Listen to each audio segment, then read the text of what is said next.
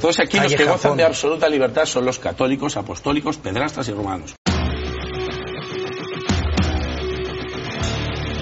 Dios no quiere que razones todo lo que Él te dice. Él solo quiere que le creas a Él. Todas las iglesias protestantes fundadas por hombres. Sabemos quién, cuándo y dónde. Sabemos, su nombre no es Mohammed. Su nombre no es Confucio. Su nombre no es Buda. Su nombre no es Allah. Su nombre no es Papa Benedicto ni Papa Frita y como que al Espíritu Santo le han metido en una jaula y solamente, aleluya, lo hacen accionar cuando ellos quieren. A mí no me cabe en la cabeza que haya un infierno eterno. Pues mira muchacho, a mí no me extraña que en tu cabecita de pulga no quepa esto. Hay muchas cosas que no caben en tu cabecita de pulga y son verdad pero no quiero perder tiempo con, vanas repeticiones diciendo aleluya 20 mil veces, aleluya, aleluya, aleluya.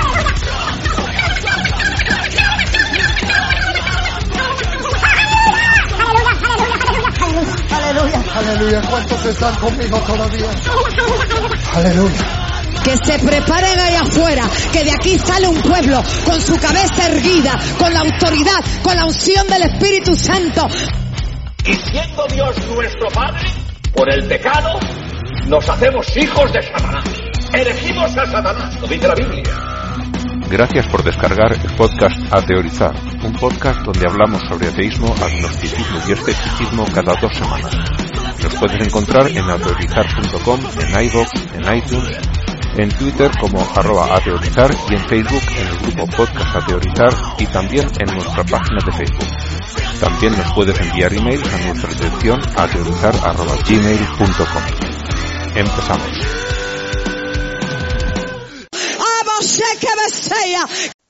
Hola, bienvenidos todos una quincena más a Teorizar, tu podcast ateo en español. Este es el programa número 246 y hoy vamos a tener una invitada que no sabemos si llegará, pero de momento estamos los habituales. Hola Blanca.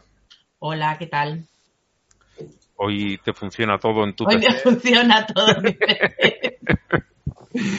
y también... Pero no hay que decirlo porque los ordenadores están para joder a las personas y huelen el miedo. Sí, como decía aquel, dice, eh, errar es humano, pero para joder bien las cosas tiene que, necesitas un ordenador. bueno, y también está por aquí Kirkigan. Hola, buenos días, buenas tardes, buenas noches. Muy buenas Bueno, sí, ¿no? O sea, de que, de que como yo uso Linux, a mí la computadora no me jode tanto, ¿no? Hay que enseñar dónde está su sitio. Sí, sí. Bueno, tengo, tengo que decir que la mitad de las veces que he tenido problemas no estaba en mi ordenador. También. Pero tampoco era un Linux. bueno, a ver, si, si era con el teléfono, Android es un Linux disfrazado, ¿eh? eh no, no, con el teléfono no era nunca o casi nunca. Bueno, eh, y, y, OS X también, el de, el de, el de iPhone también es, iOS también es un Linux disfrazado. No, esto era un Windows. o sea, era un Windows normal. Era otro PC, pero no Sí, no es mío, exacto. Bueno, pues mm, a la espera de si por fin consigue entrar la, la invitada, esperemos que sí. Pues vamos a empezar. Tú, Blanca, mmm, estaba yo poniendo cositas en el, en el bosquejo. Sí. Y entraste, que quiero poner. no, lo que quiero no, yo decía, jo, venía justo, me hizo gracia porque justo venía a apuntar, yo pensaba que tenía más cosas, pero solo he encontrado lo de lo que apunté. Y, iba a apuntar y, te veo ahí a ti escribiendo tiki tiki tiki tiki y me hizo mucha gracia. Sí, es que yo eh, normalmente pues me gusta prepararlo con más antelación, pero desde hace un tiempo a esta parte no puedo hacer nada, a lo mejor hasta el viernes, con suerte, normalmente es el sábado y hay días que lo preparo todo el domingo por la mañana, porque no puedo hacerlo antes. Voy muy, muy apurado. Y esta semana justamente ha sido complicadita, ya sabéis, que ha pasado mi señora por quirófano y, y, ha sido complicado. Y aún así conseguí hacerlo el sábado, que bueno, fue cuando entraste, cuando entraste tú a ponerlo. Y nada, pues si quieres empezar, porque imagino que es tu mandado al carajo. Otra vez estaba en mute. Eh, es que tengo, tengo mm, la garganta bastante chunga y, y como voy a carraspear todo el rato y tal, pues pongo el mute cuando no quiero hablar. Te he visto, Em, te he visto toser, te he visto. Sí, pues eso. Eh, vale, pues ni mandada al carajo, eh, aunque hay una lista muy bonita, pero vamos a tirar por el material patrio. Patreo, patrio. Y pétreo.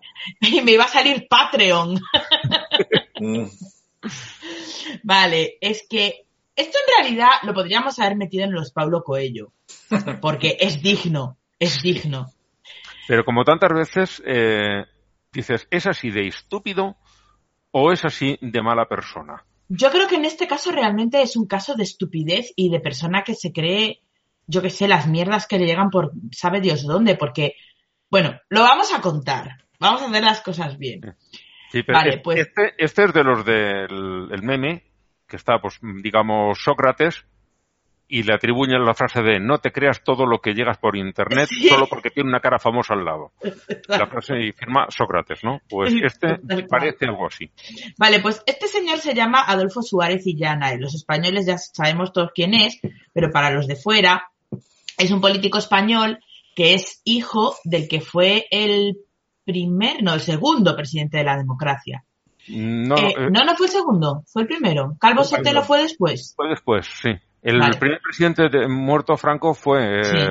Arias Navarro. Pero no Carlos era Navarro, democracia. pero no la democracia. Este Ah. fue, lo sucedió previo a la Constitución y con él se aprobó la Constitución, se presentaron unas nuevas elecciones y las volvió a ganar y fue el primer presidente democrático. Y Claro. el último De no democrático. De ahí mi, de ahí mi, mi confusión, porque fue el segundo después de Franco, Sí. pero, pero el primero democrático. Fue las dos cosas.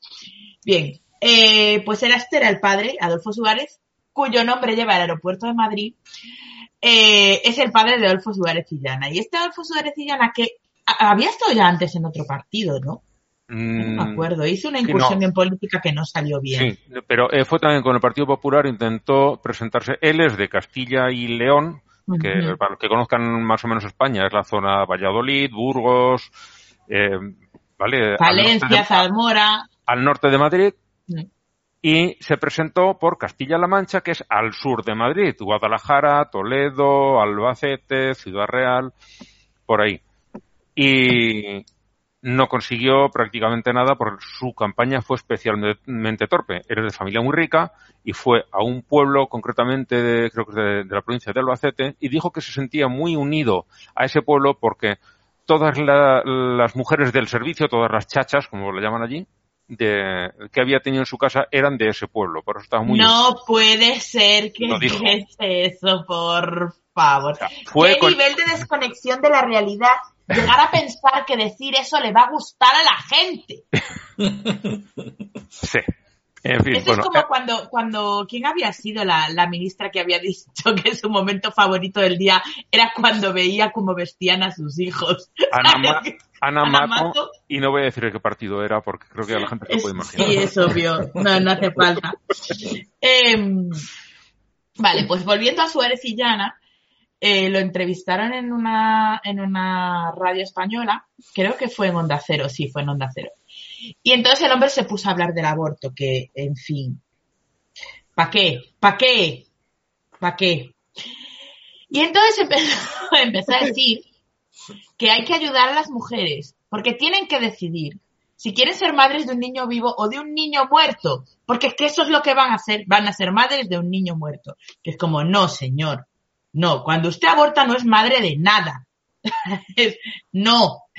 Pero es que eso fue solo el preámbulo, porque luego empezó a decir cosas como que los embriones no eran tumores, porque si los embriones usted los deja en paz se convierten en señores con barba, todos ellos, imagino. Ah, no, porque luego decía que una, dicen señores con barba o con una mujer maravillosa. Sí, y también dijo que eh, muchos que no habían, una asociación que tiene, que no habían abortado y ahora son personas que caminan felizmente por la calle, eran Claro. bebés no deseados.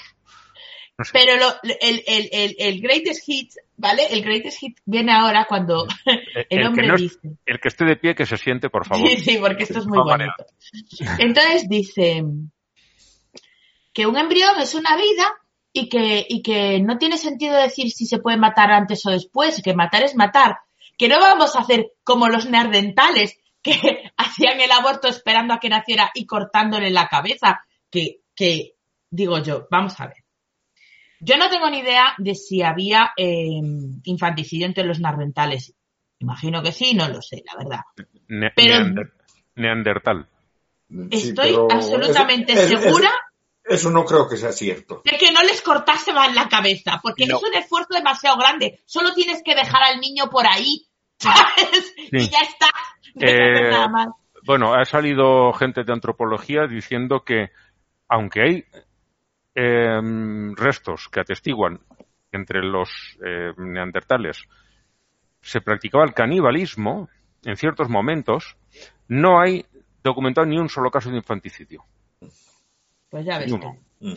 Pero lo mejor de todo, el, la guinda del pastel, es cuando va el hombre y dice que se acaba de aprobar en Nueva York una ley que permite el aborto después del nacimiento. Eh, Y se queda tan ancho que es como, yo, yo no puedo entender, yo no puedo entender cómo en ese momento no, no, el periodista con el que está hablando no le dice, señor, ¿qué dice usted? ¿Cómo puede decir usted esto? ¿Sabes? ¿Cómo, cómo el periodista no le dice, hombre, señor Suárez, eh, esto que está diciendo usted es muy grave, eh, ¿lo puede demostrar? ¿El periodista era Alsina, Carlos Alsina? Eh, no sé quién era, la verdad. Que Mm, Alsina es como para que se lo diga, porque bueno, es conservador, pero es un, un periodista serio. Estoy mirando y no veo, no veo con quién estaba hablando. Porque él está metido en una organización de estas provida que se llama la Red Madre y tal. Pero ya el remate de los tomates fue que, claro, se le echó todo Dios encima, explicaron lo que era la ley que se había aprobado en Nueva York, bla, bla, bla, bla. Y entonces al día siguiente, para que veáis si es tonto, sale dando una rueda de prensa diciendo que ha llamado a un bufete de abogados de Nueva York para consultarlo y que efectivamente le han confirmado que no, la ley no permite asesinar bebés. y dice, bueno, ha sido un error, pues ya está, aclarado y otra cosa. O sea, es como si hubiera dicho, pues no sé, si hubiera confundido dónde nace el duero o, o, o algunas cosas sin ninguna importancia, ¿sabes? ¡Ah! Nada, nada, ha sido un error aquí de cálculo, no tiene importancia. Es que me quedé, o sea, es un despropósito detrás de otro. Sí, pues, es- son, mm, aquí no se pone ese nombre como sí que lo tienen en Estados Unidos, lo de Liars for Jesus. Sí. Y es que es eso, o sea, cualquier mentira está justificada si es para sacar adelante su ideario y su agenda. Totalmente. Y además es que el rollo es que eh, tienen, tienen tan demonizadas a las personas que no comulgan con sus ideas que, que les, les llegan estas mierdas y realmente se las creen. O sea, realmente se creen eh, que existe la posibilidad de que, el- de que el Estado de Nueva York apruebe por ley que se puede matar bebés Recién nacidos. recién nacidos. O sea, después de parirlos. Ah, Y, y ahora la otra, vamos a ver. ¿Qué mujer, después de parir, o sea, de llevar a término un embarazo y pasar por todas las labores y los sufrimientos del parto, dice, ahora mátalo. ahora mátalo? A ver, cualquier mujer que llegue a ese punto y no quiera al niño lo va a dar en adopción, pero es que, o sea, es lo que se dice siempre, esta gente, su problema es con las mujeres, ¿sabes? Sí. No es con el aborto ni con... O sea, este, este hombre se cree que las mujeres que aborta, que abortan son monstruos, Sí, que son, que, que no son seres humanos, que no- es que no sé. A veces, cuando cuentan estas cosas, te da la impresión de que estos o creen o nos quieren hacer creer que hay mujeres que se quedan embarazadas con el único objetivo de después abortar. Digo, yo no sé. No sé qué les pasa por la cabeza, pero vamos, que se vaya al carajo este señor y todos sus atláteres. Porque luego salió el portavoz del Partido Popular también a decir no sé qué otra atrocidad, ya ni me acuerdo, pero vamos. Entre Pablo Casao diciendo que las mujeres tenemos que enterarnos de una vez de lo que llegamos dentro cuando estamos preñadas, como si pensásemos que llevamos, no sé, el bocadillo o algo, ¿sabes? Las llaves del coche. Sí, cosas, cosas que se nos van perdiendo. Ahí las guardamos en el útero y luego pues se hace bulto. Pues yo creía que lo llevaba en el bolso, ¿no? Y fíjate dónde tenía yo mi llavero linterna. En fin, En fin. Bueno, Kierkegaard, tú también estabas poniendo allí un par que no has fijado, yo he añadido otro a continuación por la misma razón, igualito. Sí. No sé si era- esos eran esos los que tú querrías enviar. Sí, exactamente. bastante, bastante obvio, por cierto.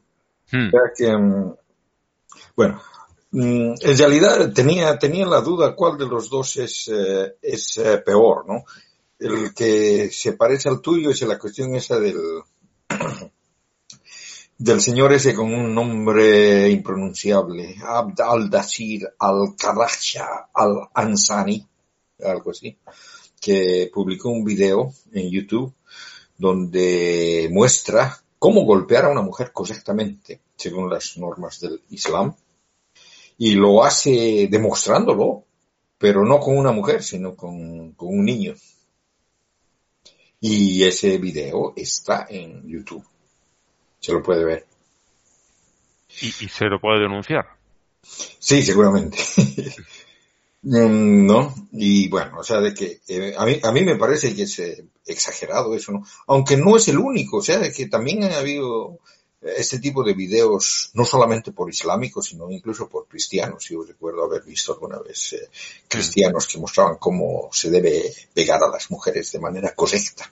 La diferencia está en el turbante, Sí. para distinguirlos. Mm. Bueno, yo no, no, no sabía si ese era peor o, bueno, en, realidad el otro, el otro no, no es tan grave porque solamente está proponiendo una ley, ¿no? Que se- si de aceptarse sería estúpida realmente, ¿no? Y eh, tiene algo que ver también con lo que hablaba Blanca, ¿no? Y es, eh, la, ley que propone es enviar a las mujeres a la cárcel por 99 años por el delito del aborto. Eso es eh, en Alabama, ¿no? Hmm. El, el, el que, se, Me- el que me sería causa- el ca- el que Me sería causa el- curiosidad la, la cifra de 99 años. Mm. Sí, ¿no? ¿Por qué no cadena perpetua? No, no, no, me cuesta creer que no haya cadena perpetua en Alabama. Tiene que haberla porque hay pena de La muerte. habrá, la habrá, pero 99 años yo creo que ya está bien. Tampoco hay que exagerar. Bueno, a, a- a mí me hace, me hace recuerdo de los, eh, de los 999, de las 999 habitaciones que tiene la ciudad prohibida en, en Beijing. Porque dice que eh, mil habitaciones la tiene, la tiene el, el cielo y el- la ciudad pro- prohibida es eh, una copia del cielo.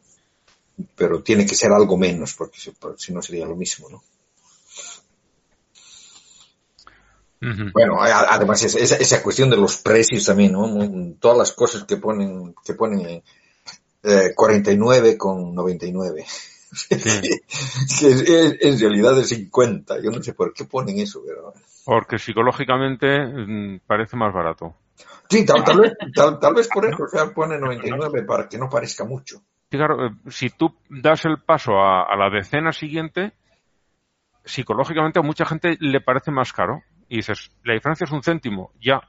Pero hay mucha gente que no se pasa, no se para a pensar, dice cuarenta y pico, cuarenta y pico no, o sea, 50 menos un céntimo, míralo Sí. bien.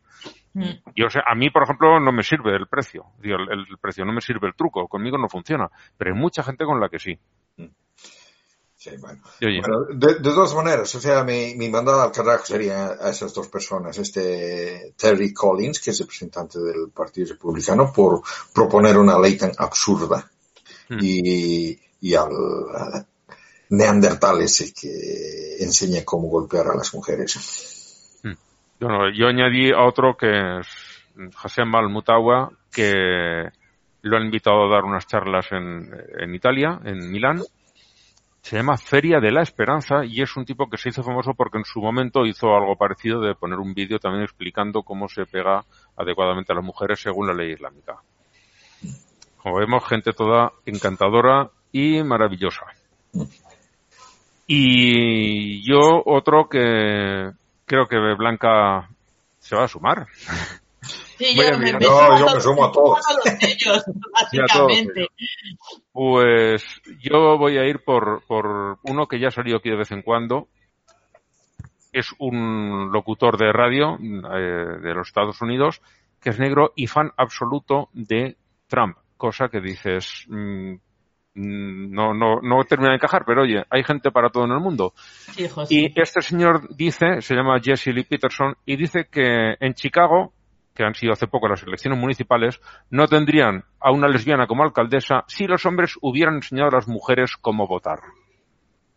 No es muy difícil, hay que meter un sobre en una urna.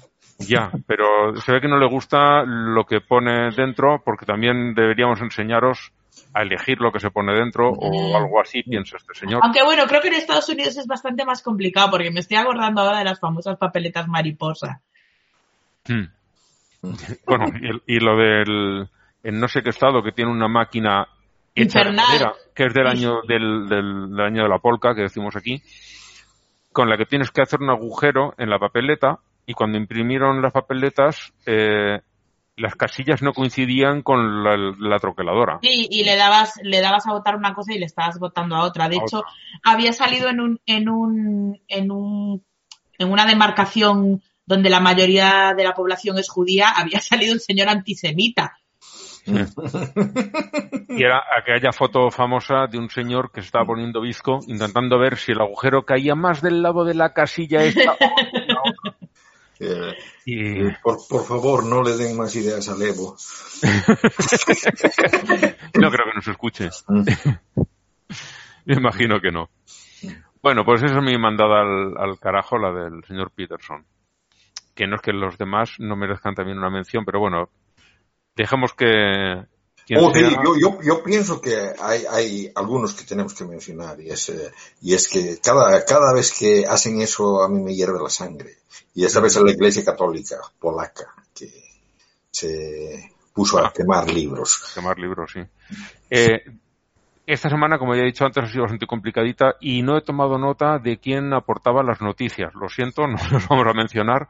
Gracias a quien los haya traído y no puedo decir su nombre porque he ido mm, con la lengua afuera. Así que no, no he podido tomar notas de todo eso. Mm. Y, eh, esta de la iglesia polaca me ha llegado por tres o cuatro sitios distintos. La leí yo por ahí. eh, me suena que fue Raúl el que la colgó en el grupo, pero no estoy muy seguro. Me ha llegado por, por WhatsApp, Mm. por Telegram, por varios sitios. Porque es muy llamativa. Esta es muy llamativa. Y bueno, el resto, pues eso, la gente lo puede leer porque hay muchas, variadas, repetidas, hay de todo. Em, ¿Tres sección esta, sem- esta programa? Mm, sí. Blanca. Blanca, ¿también traes? Pequeñita. Eh, sí, pequeñita. en realidad es un solo tweet. Eh, pero bueno, ya luego lo leemos. Vale. Pues si quieres... Bueno, la, la- la sección que traigo también ahora es bien cortita. Mm, Y es que quiero hablar sobre la evolución de uno de los conceptos religiosos que es más tenebroso, el infierno. Mm, hay- Los hay para elegir, ¿eh? Mm, Aspectos tenebrosos. Bueno, el infierno es... Bueno, la palabra infierno ¿no? Vi- proviene del latín, que, quiere decir, que es eh, infernum y significa por debajo de un lugar inferior, un lugar subterráneo. ¿no? Pero bajo la influencia de las religiones abrahámicas, sobre todo, hoy en día se lo entiende como un lugar a donde son enviadas las almas de los pecadores a sufrir un suplicio eterno, el suplicio eterno de sentir el dolor de ser quemados constantemente, mm, eh, sin que esto implique la muerte o ni siquiera un simple desmayo, ¿no? Y eso por los siglos de los siglos, ¿no? Es una especie de sala de tortura diseñada por el más sádico de todos los seres, ¿no? Y al parecer es por eso, ¿no? De que se acostumbra a tener la idea de que el torturador allí es Satanás, ¿no? Bueno, la idea de este lugar es el resultado de la evolución que, eh, de siglos, ¿no? Una evolución de siglos, ¿no? Y encontramos su semilla en el mismo lugar donde encontramos las semillas de casi todos los conceptos religiosos. Y eso es en la religión primitiva, ¿no? En el animismo, ¿no? Deben recordar que esta religión primitiva todos los objetos del mundo material tenían un ánima o un espíritu y que a veces influían en el mundo material. Bueno, el asunto es de que nuestros antepasados del, en el paleolítico, ¿no? seguramente se preguntaban sobre la muerte, ¿no? Porque es bastante obvio, cuando una persona muere, el cuerpo material queda, pero el ánima, lo que le daba vida a la chispa esta, parece haber abandonado el cuerpo. ¿no? Y el cuerpo simplemente se descompone y con el tiempo sí se torna la tierra, ¿no? Pero ¿qué pasa con el ánima, ¿no? Con eso que llamamos alma. Y de ahí nacieron las primeras hipótesis, ¿no? Una de las cuales aún es vigente en sociedades animistas de hoy en día, ¿no? Como, por ejemplo en, la cosmovisión andina, ¿no? Que dice que estas ánimas se van a habitar ciertos lugares sagrados, ¿no? Que llaman huacas. Que, que en sí son formaciones rocosas, cerros, montañas de los Andes, ¿no? A los que efectivamente siguen llamando achachilas, ¿no? Es decir, abuelos. Porque se supone que estas ánimas eh, de los antepasados siguen ayudando a sus descendientes en un ámbito espiritual. ¿no? Bueno, pero otras eh, hipótesis ¿no? que dan origen a otros conceptos religiosos. ¿no? Hay que recordar que en ese entonces el concepto de divinidad ya había aparecido como la diosa. Que es en síntesis la madre tierra, que es la originadora de toda vida. ¿no? Y claro, como veían que los cuerpos muertos se descomponían y se tornaban a la tierra, se supuso también que las ánimas de los difuntos retornarían a su origen, ¿no? Es decir, a la tierra, que es el origen de toda la vida, ¿no? Y de ahí nace la idea de un lugar subterráneo donde habitan las ánimas de los muertos.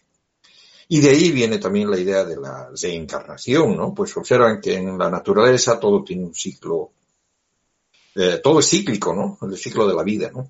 Y, se, y suponen que la vida humana también sigue ese ciclo, ¿no? Entonces, naces, mueres y vuelves a, de encarnarte y vuelves a vivir y mueres de nuevo.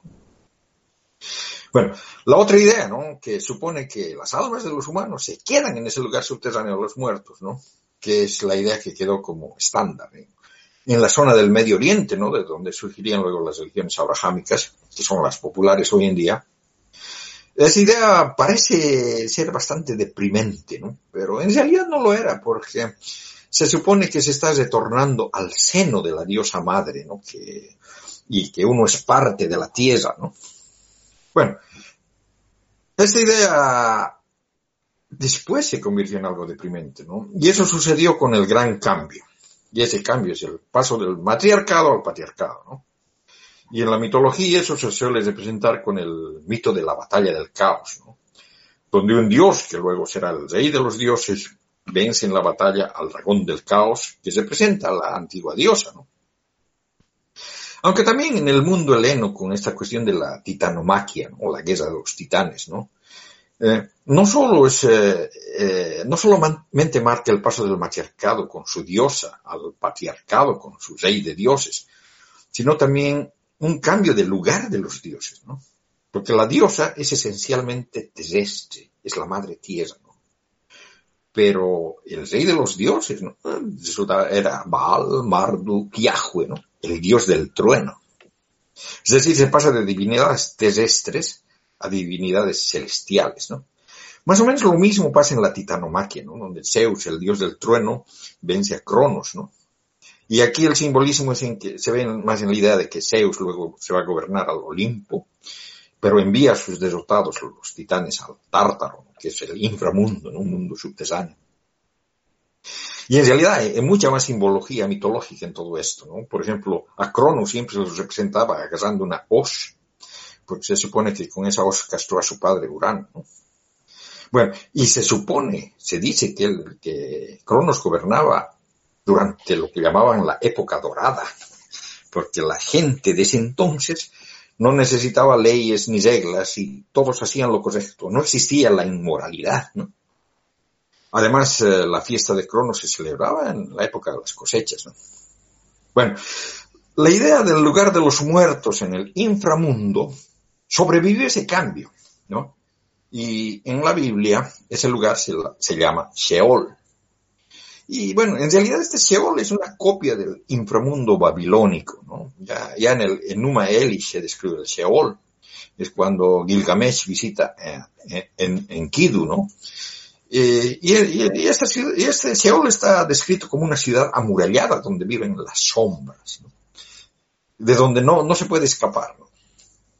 O sea que hay que notar, aún no es el infierno moderno. A ese lugar van todos los que mueren. Aún no se ha creado la moralidad de los dioses, ¿no? Es decir, los dioses podían ser a veces malos, a veces buenos, según la ocasión. En realidad, aún no existe la idea de que los buenos se van al cielo. Eh, es más, en la Biblia, mm, mm, para ir al cielo tenías que estar vivo.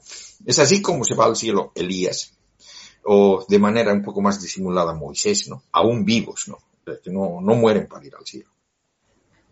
Bueno, al parecer la idea de que de un lugar de muertos sin más pena ni gloria no les gustaba mucho, sobre todo a los que tenían una vida ostentosa, ¿no? Eh, por ejemplo, a los reyes, ¿no? Y es por eso que vino la idea de que los reyes eran divinos, ¿no? Es decir, cuando se morían iban al cielo donde los otros dioses, ¿no? Y es por eso que en algunas culturas incluso se los enterraban, ¿no? Junto a sus esposas, criados, pertenencias, ¿no? Ahora hay que recordar, ¿no? Que los dioses ahora son celestiales y no terrenos, ¿no? De hecho, mm, no solo los reyes tenían cierto poder económico, habían otros, ¿no? Comerciantes, de otro tipo de terrateniente, ¿no? Que no tenían tanto como los reyes, ¿no? Tenían cierto poder económico, tal vez dos o tres esposas o cinco concubinas, carruajes, o tal vez iban a su palacio en helicóptero, bueno, eso es broma. Eh, bueno, y, claro, a ellos no les apetecía mucho la idea de ir al inframundo, sin llevar, sin llevarse su estándar de vida, ¿no? Pero claro, ellos no podían llevar sus pertenencias, ¿no? Porque debían dejar herencia a sus descendientes, ¿no? No eran tan poderosos como, digamos, los reyes, ¿no? Y eso es lo que da origen a las religiones místicas, ¿no? donde se inventan una serie de conocimientos ocultos eh, que son los que les llevarían al sector VIP del inframundo, ¿no? Es un lugar para los privilegiados, ¿no? Y obviamente, tal, tal cual como es hoy día, ¿no? Ese conocimiento oculto costaba dinero, ¿no? Eh, pero valía la pena expandir ese dinero, ¿no? Por la recompensa que luego tendrían. Y claro, fue un proceso largo, ¿no? En sí tomó algunos siglos, ¿no?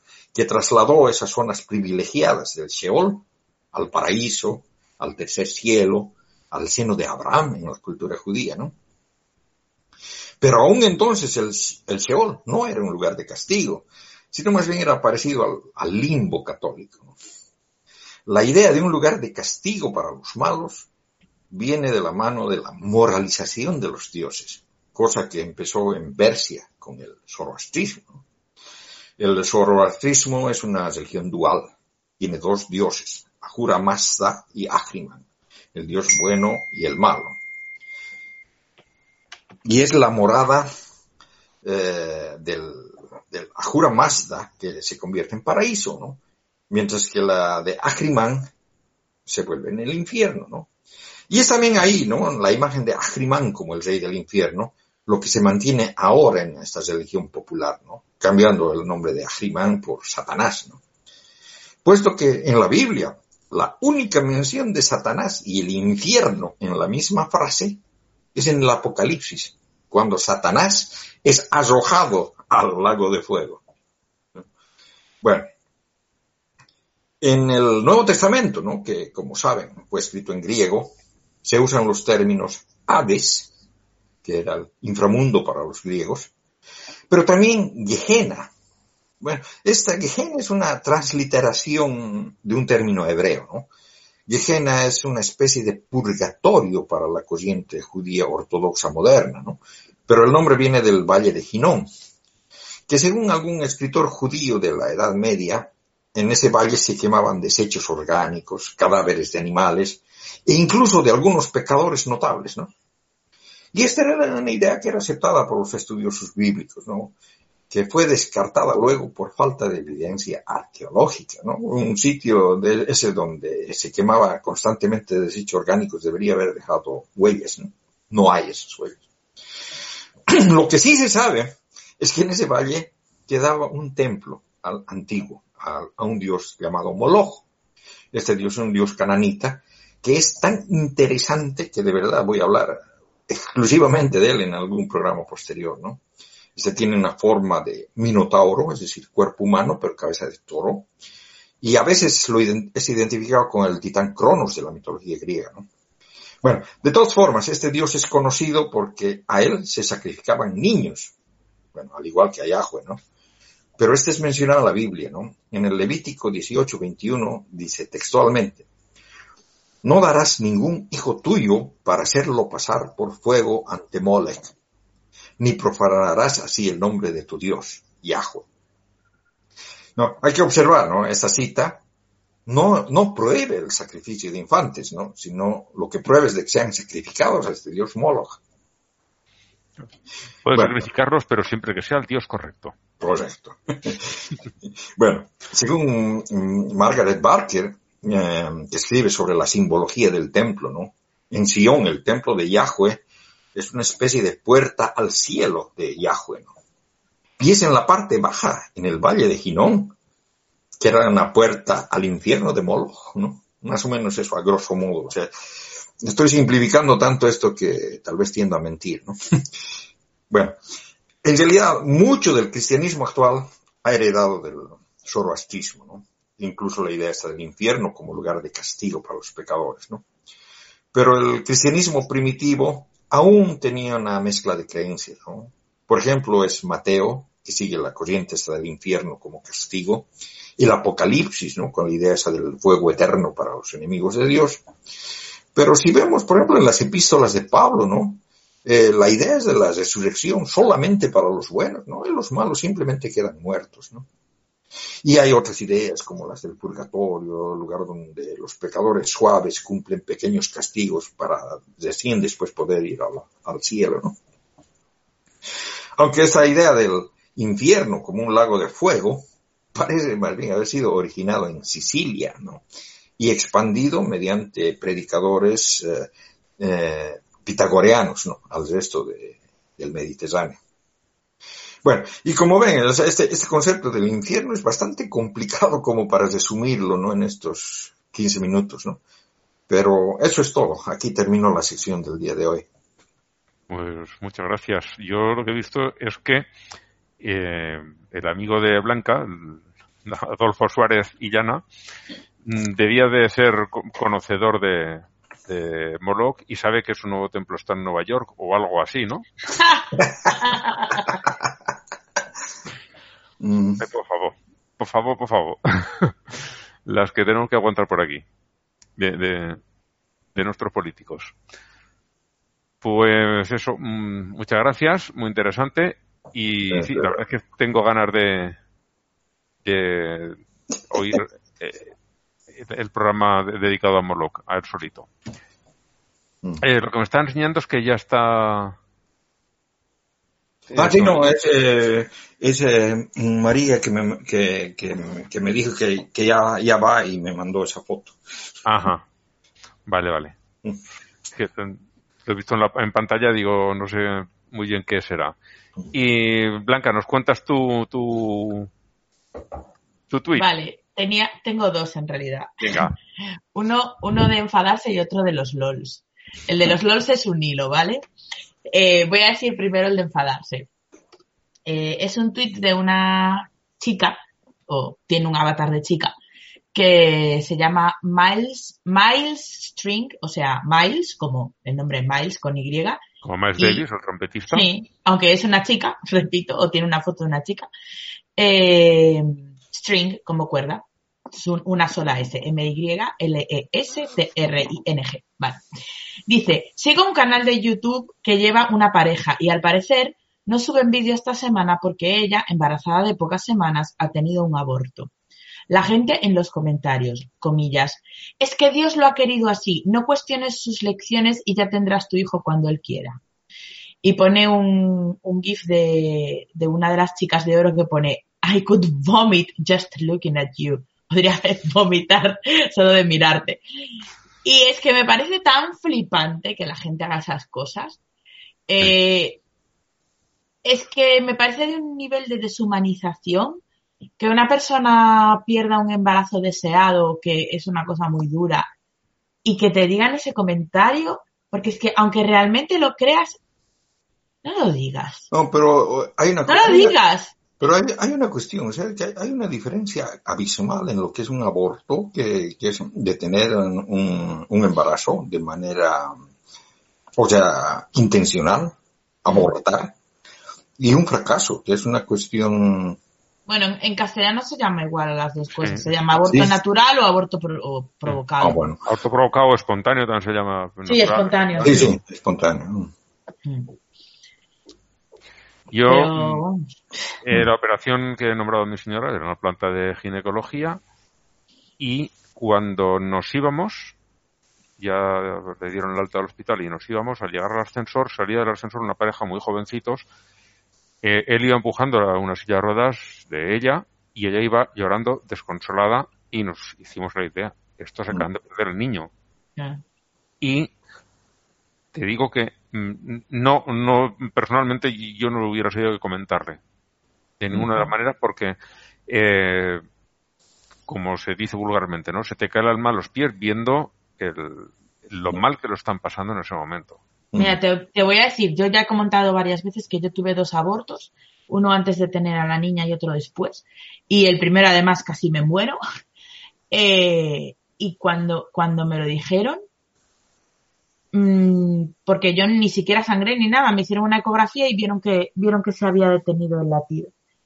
Y yo solamente quería que me dejasen sola en la habitación con mi compañera, porque en ese momento yo sentía que ella era la única persona que me podía comprender, ni siquiera mi marido.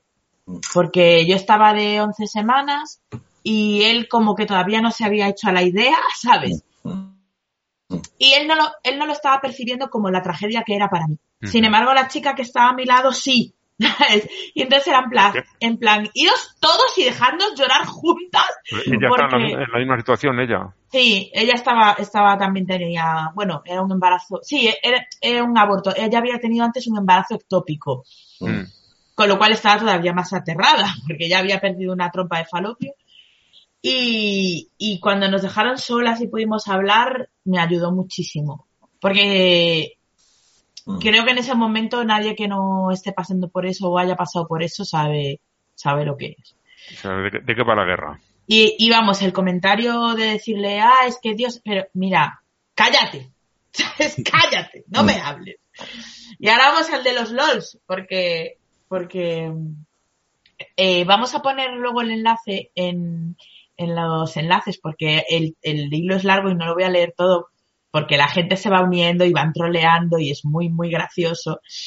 Eh, la persona, hablando de hilos de, de Twitter que se lían y va el troleo, que va creciendo, eh, siempre es recomendable ver No te metas en política. siempre, ¿Lo has visto esta semana? No, todavía no, lo voy a ver esta noche cuando Pues terminemos de en grabar. la, en la finale, que llaman, después de, Sí. de- como cierran el programa, para los que Sí, no lo sí. haya visto todavía, hacen, no sé exactamente un monólogo, pero casi, porque Es una cosa muy delirante. Sí, Facu va interviniendo de vez en cuando para matizar alguna cosa o para darle cuerda a, a Miguel, que es el que el que hace este medio monólogo del, del final. No es un Es un desvarío, puro, básicamente. Sí. Es un desvarío de Miguel Maldonado. no es un monólogo puro, pero se, se acerca bastante y cuenta un- una conversación que tuvo por Twitter que le dio por contestar y empezar a trolear y aquello se desmadró mucho. Y te tronchas de risas, buenísimo, muy bueno. Lo recomiendo a todo el mundo siempre, pero el de este, eh, el de esta semana es es una maravilla, es maravilloso. Bueno, sigue, sigue. Dale. Pues esto empieza con un chico argentino. Eh, ah, perdón, es una cuenta conjunta, porque en la biografía pone dos pelotudos intentando no fracasar en la vida. y el, el nombre, eh, o sea, el, el usuario es Soreteados, que para los que no lo sepan, un sorete en Argentina es una mierda. Ah, ¿Vale? Y entonces dice, eh, él, él comparte unas capturas de pantalla, ¿no? Que, de unos tweets y dice, donde Geon Jin, fiel creyente de Dios, ve la cara de Jesús en un matambre de pollo y no se le ocurre mejor idea que tirar un tweet para que sus amigos cristianos se enteren. Pero Geon Jin no contaba con ver este, con que este tweet se haga viral y Hyun Jin lo vea. Entonces empieza la conversación y dice Hyun Jin, hermanos, me apareció la cara de nuestro Salvador Jesucristo en un matambre. Todavía sigo sorprendido. El Señor me eligió a mí. Os juro, os juro que ni con la máxima imaginación consigo yo ver ahí la cara ni de Cristo ni de Mary Poppins. O sea, ahí no se ve ninguna cara, ¿vale? Es un matambre. Eh, es un plato mexicano, pero no sé, no sé en qué consiste exactamente. Bueno, no, Tiene no. una pinta asquerosa, tengo que decir. Este matambre en concreto, no el matambre en general. Tiene 1659 retweets y 3158 likes, ¿vale? Y entonces el Hyun Jin le contesta, ¿qué carajos acabo de ver? ¿Dónde ves la cara de Jesús Chabón? Parece un macaco salido del conurbano, man. y este tiene más likes pero menos retweets. y entonces el otro le dice, ¿cómo le vas a decir macaco a nuestro Salvador? y le contesta Hyun Jin, Jesús se la come doblada. y entonces el otro, ofendidísimo, dice, pobre alma pecadora, irá al infierno. y dice el otro, ¡fuah! ¡Qué ganas de que el diablo me meta el tridente por el orto! Y entonces aquí empieza la gente a trolear y a poner cosas, a dibujar la cara de Jesús en el matambre.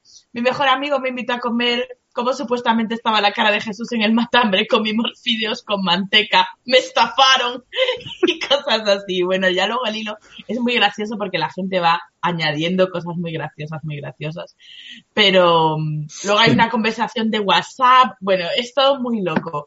Pero, pero, o sea, leeros el hilo porque es muy gracioso. Y de verdad que hay una persona que dibuja la cara de Jesús en el matambre y básicamente dibuja lo que le da la gana, ¿sabes? porque es que ahí no hay nada. y, y pone una cara de Jesús y pone, hola, I'm back.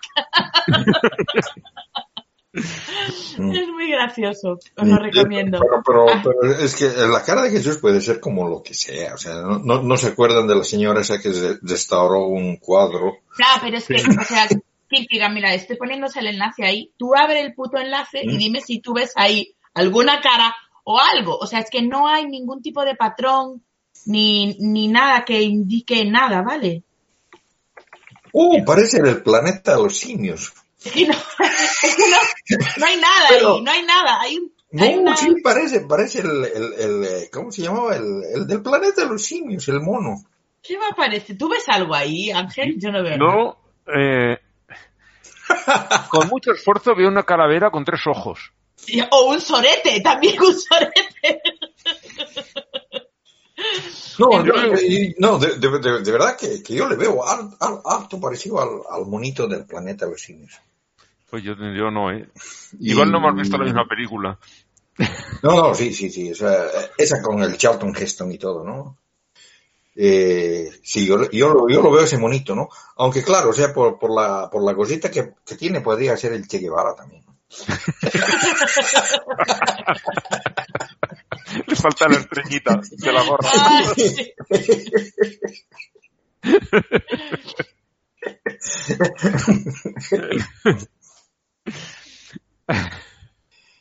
Bueno. Bueno, No, yo, yo le entiendo perfectamente al tipo que, que, que le habló del mono. Del mono y la mona. bueno, pues eh, después de la sección, que sí, que por los lords, desde luego, que los ha habido muy buena. Vamos al, al triunfo de la semana.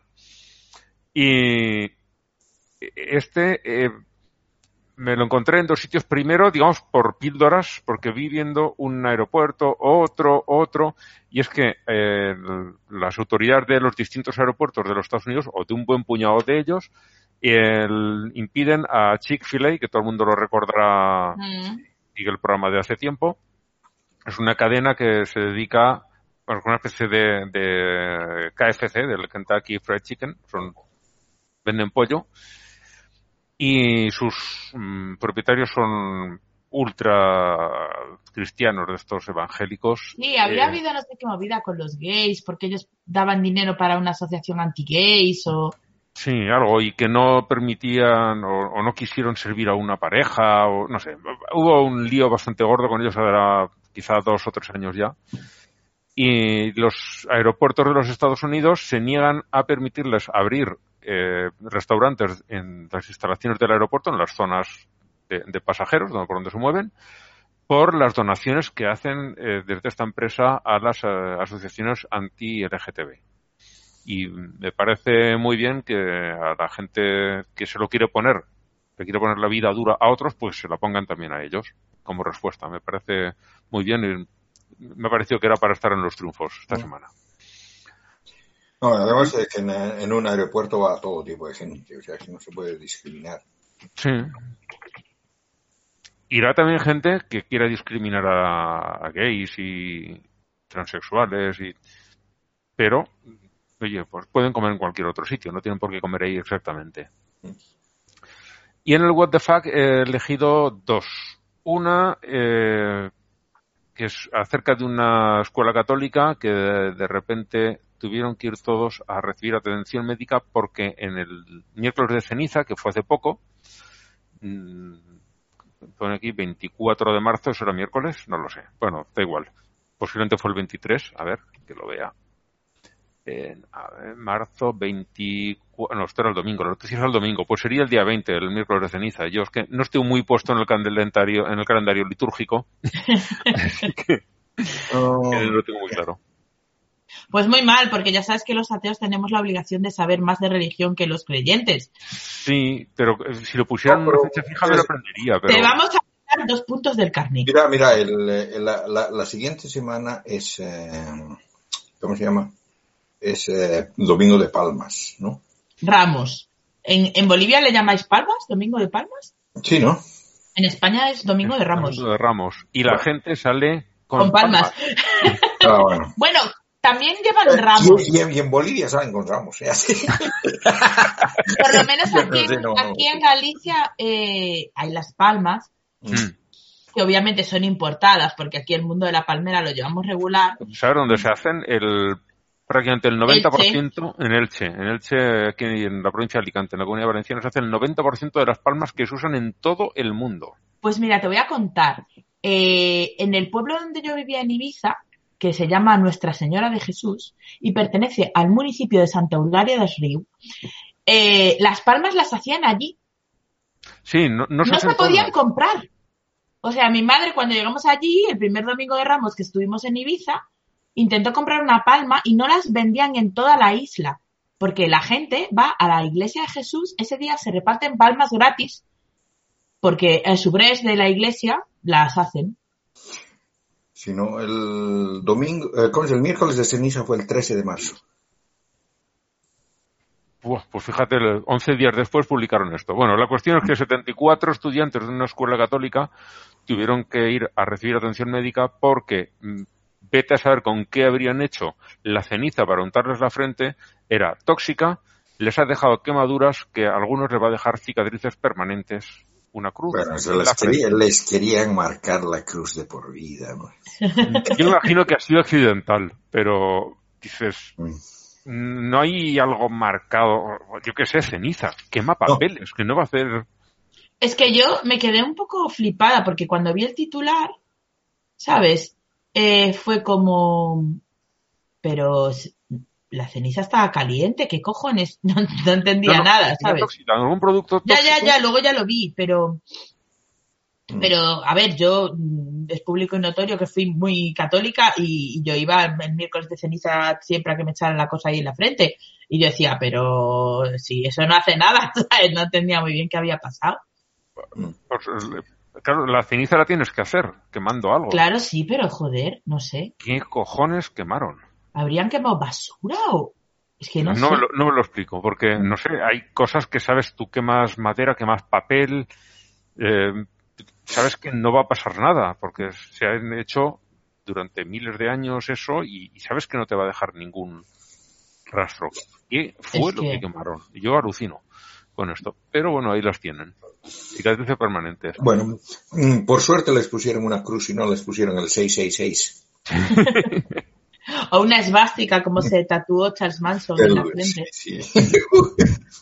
Oh, y de, de una cruz a una esvástica no hay mucha diferencia. ¿no? No, no hay tanta, ¿no? Las dos son cruces. De hecho, ¿no se llama cruz gamada la esvástica? Sí, sí, sí. Em, luego la segunda noticia del What the Fuck me la he encontrado creo que era esta misma mañana. Me he acordado de la película, de los hombres que miraban fijamente a las cabras y este lo he titulado Los rusos que miran fijamente a las cabras. Porque en la noticia lo que cuentan es que eh, ha empezado como ru- rumor y bueno, el que haya visto la película sabe que eso empieza como un rumor. Hay artículos escritos eh, de una unidad del ejército ruso que intenta hacer cosas por medios paranormales. Y dices, esto ya lo hemos vivido, porque de hecho la película va de eso. Y el Ujú. publicado no sé quién una... eh, la historia es muy divertida porque creo que fue una revista francesa de estas de, de misterios de, de, de todo a 100 Sí. publicó que los rusos tenían un departamento de espionaje por medios de parapsicología.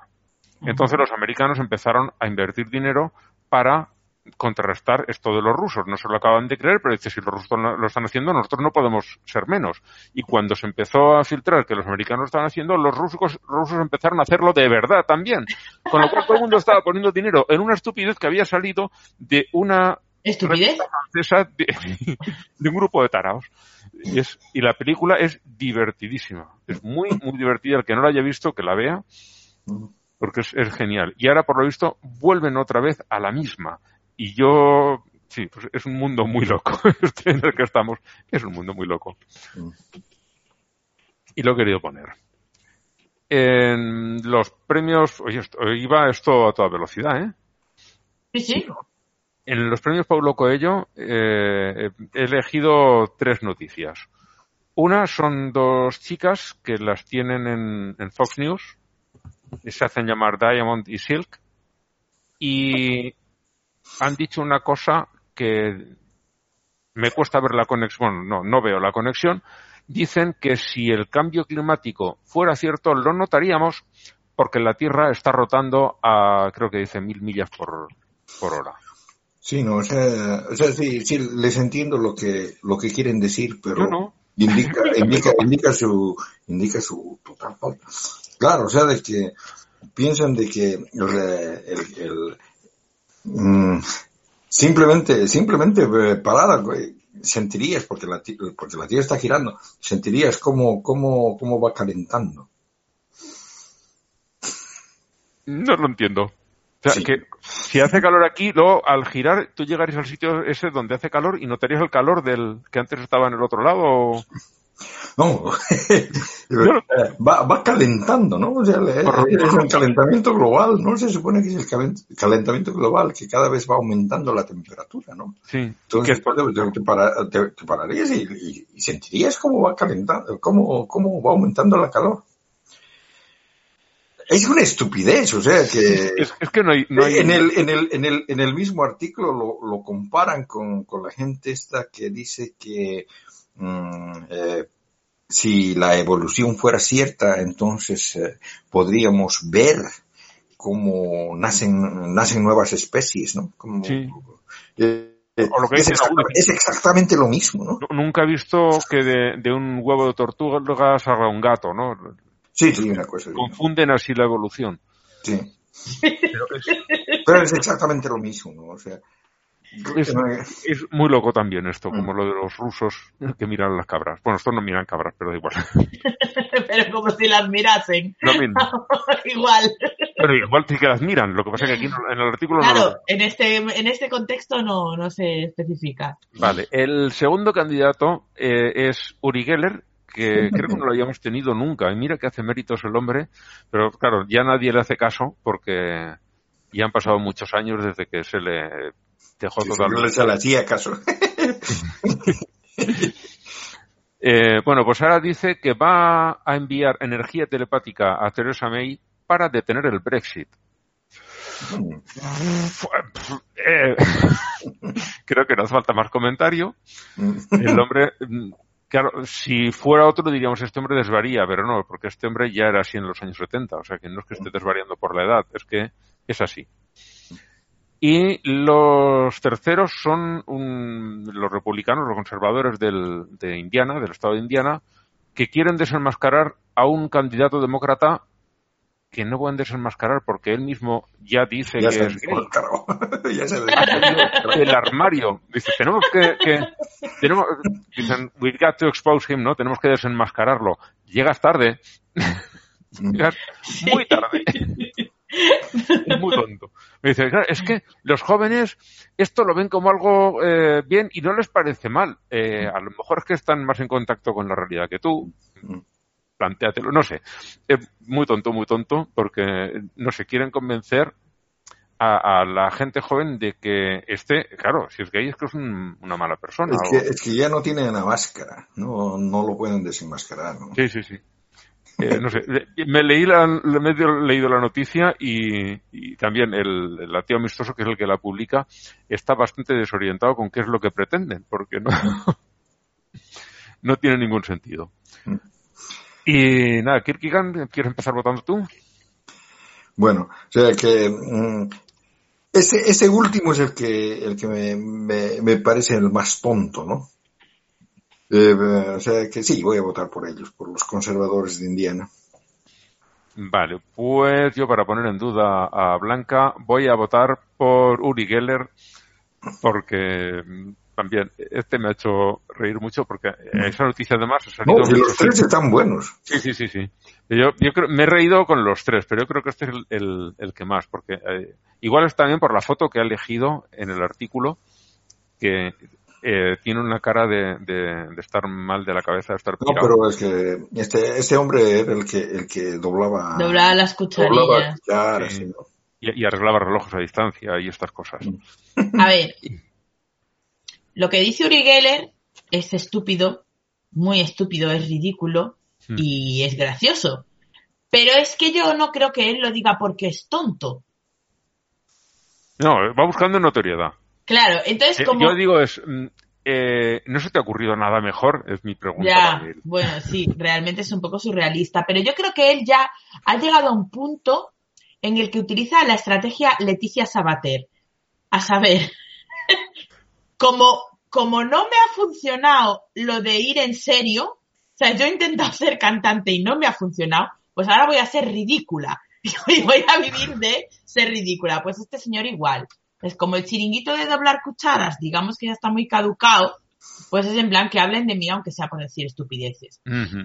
Entonces, como yo mi criterio siempre es votar al más imbécil, pues voy a unirme a Kierkegaard y voy a votar por el señor este que quiere sacar del armario a un señor que no tiene armarios en su casa, tiene un vestidor donde se ve el divinísimo de la muerte y no necesita que lo saque nadie de ningún sitio porque él ya es libre como el sol cuando amanece. Así que, así que voy a votar por los conservadores de Indiana porque hay que ser tonto. Eh, eh, el Geman Meta, el, el ateo amistoso, hace una descripción de, de este hombre muy curiosa y es que dice que es joven, es un veterano de guerra, es una persona muy inteligente, muy bien formado y está arrastrando a los jóvenes. Y encima es gay. Y dice que los cristianos de allí toda esa combinación no la pueden soportar de ninguna de las maneras. Y demuestran que son todo lo contrario. Bueno, lo de gay, lo de no ser gay no lo demuestran, pero lo de no ser inteligente, no, todo. Mm. Demuestran ser, salvo lo de gay, todo, todo lo demás demuestran ser lo contrario. Sí, no, pero también hay que tener en cuenta que la palabra gay en, en inglés también quiere decir que mm, Alegre. ser, ser alegre, ¿no? Y precisamente los religiosos no son gays en ese aspecto. No, en ese aspecto no lo son. Pues tenemos ganador eh, a, a estos señores que quieren, lo que dices tú, sacar del armario a quien no lo tiene en su casa. Eh, pasamos ya a las noticias generales y tu amigo no ha conseguido todavía. Mm, no, no hay nada. Bueno, lo dejamos, ¿no? Sí, sí, a ver si la semana que viene Ya, de aquí a dos puede, semanas. puede entrar. Bueno, aquí en España ha habido esta semana un caso de, eutanasia, un matrimonio ya bastante mayor, y la mujer salió hace unos pocos días en televisión como uno, uno de los ejemplos de personas que están muy necesitadas de ayudas por dependencia, porque esta mujer tenía esclerosis múltiple desde hacía 30 años, se la jubilaron, se la detectaron muy joven y ya hacía 30 años que estaba impedida y los últimos años era absolutamente dependiente porque no podía hacer prácticamente nada. Hablaba con un hilito de voz y ella lo decía, decía, yo no quiero dormirme, quiero morirme. Y a los dos o tres días el marido le acercó un vaso con veneno, le dijo lo que había y, y lo grabó en vídeo, sabe lo que hay aquí, tú has decidido, has tomado esta decisión, sí, pues toma. Y le puso el vaso y la mujer cogió la pajita, bebió y eso es lo que he visto yo. Luego se supone que está grabado incluso hasta el momento de la muerte, pero eso no lo han pasado Yo no, yo no he querido ver nada porque Yo vi tampoco. unos segundos nada más y ya, ya no podía. Yo tampoco lo vi, no, tampoco lo quería haber visto, pero ayer estaba viendo, no recuerdo qué programa, y sacaron eso, eso hasta que la mujer se pone la pajita en la boca y ves que bebe. Ya. Es que Y estaba comiendo en casa, yo no tengo, no tengo antena de televisión, o sea, en mi casa solo se ve Netflix. Y, pero estaba comiendo en casa de mis padres y pusieron el informativo y empezó la noticia, pero claro, estaba, estaba mi niña y yo era en plan, quita eso, quita eso, quita eso, porque mi niña tiene cinco años, no creo que sean unas imágenes para que las vea ella. Sea, son duras sabiendo lo que está pasando, pero eh, claro, el hombre hace ya no sé cuántos años, cuando la mujer se empezó a encontrar muy mal, intentó suicidarse y él lo impidió hace muchos años y ahora después de haber estado cuidándola durante 30 años y los últimos años haciéndolo absolutamente todo por ella porque no podía más, eh, ella no, no, no se podía valer ya, y la mujer pidiendo morir todos los días, él, él se, lo ha, se lo ha facilitado y, y, le, le llevo este veneno. Claro, estamos en campaña electoral. Ha habido varios mm, que son, me parecen, de lo más rastrero y más miserable que puede haber, que le han dicho que si esto lo hacía para eh, entrar en campaña y se ha abierto el detalle, el, el- el debate de la, de la eutanasia una vez más en España, donde hay aproximadamente un 90% de, de aprobación entre la población en general. Incluso la mayor parte de los votantes de los partidos que se oponen están a favor. Y los partidos se siguen oponiendo. Eh, bueno, en Suecia no sé cómo está la cuestión, o en Bolivia. Aquí, pues prácticamente ya lo he contado. Es sobre todo la, la, la iglesia a la que se opone. Hay dos enlaces. Uno que dice que a este hombre, que después de ayudar a su mujer a suicidarse, se entregó, estaba acusado, como no puede ser, porque la ley española lo marca así, y no puede ser de otra manera, está acusado de homicidio. El, la juez le tomó declaración y lo puso en libertad, con cargos, pero en libertad, sin fianza, sin nada, porque él fue y dijo, oiga, he hecho esto. Y se entregó él mismo, no, no tuvieron que ir a buscarlo ni nada. Mm, ¿Por qué lo sueltan? Bueno, aquí si no hay riesgo de que el- la persona repita el, el delito y no hay posibilidad de que destruya información, esa persona puede estar en la calle porque en principio no va a hacer ningún daño a nadie más. Y es el caso de este hombre. Suponiendo No, que, no, que fuera un mal, lo que- suponiendo que lo que ha hecho fuera un mal, que en mi opinión no lo es. No lo es, no. No, es un gran bien. Lo que pasa es que un juez no se tiene, no se puede guiar por si la moralidad moral, con, claro, tiene que guiarse por la ley. por no la puede- ley. Claro, luego puede el gobierno indultarlo. Sí, pero sí, Pero hay, hay Pero- una cuestión, o sea, pero las leyes también deberían poderse cambiar para reflejar a- no, de hecho se pueden, pero, pero no se pueden cambiar ad hoc. O sea, eso tiene No, que no, ser no, no, o sea, que, que- pero yo, yo me refiero a eso, a eso va la, la, la cuestión, o sea, de que estos casos son los que, los que impulsan a replantearse los, los aspectos, porque la, la ley, o sea, las, las leyes que rigen un, un, un país deberían reflejar la moralidad que tiene la gente, ¿no? Y, Correcto. y si una, y si una cosa la gente supone que está bien, o sea, no debería ser penada.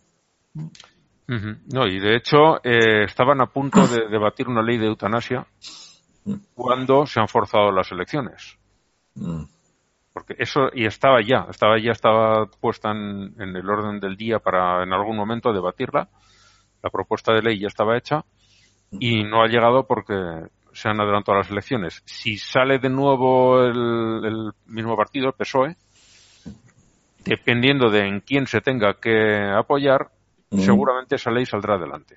Si vuelve a apoyarse en los mismos, que era es Unidos Podemos, que es un partido mm, a la izquierda del PSOE, y los partidos independentistas, que en su mayoría son también eh, progresistas, salvo, salvo dos, y el, el Partido Nacionalista Vasco, Salvo una, alguna cosa. Me ha hecho gracia. no, son en su mayoría, porque hay un, puñado de partidos nacionalistas y eh, el, el PNV, el Partido Nacionalista Vasco, y Junts per Catalunya, que es la antigua Convergencia y Unión, y que eso sí que son partido democristiano, eh, son los, los, los únicos partidos eh, nacionalistas de derechas. Los demás son de tinte más bien progresistas, que es Republicana, Compromís, de Bildu, eh, si Benega llega, que no sé si llegará, el gallego también es, es progresista, todos estos irán más a la izquierda y si se tiene que apoyar en los mismos de la otra vez, saldría la la ley adelante. Claro, una vez que se apruebe la ley,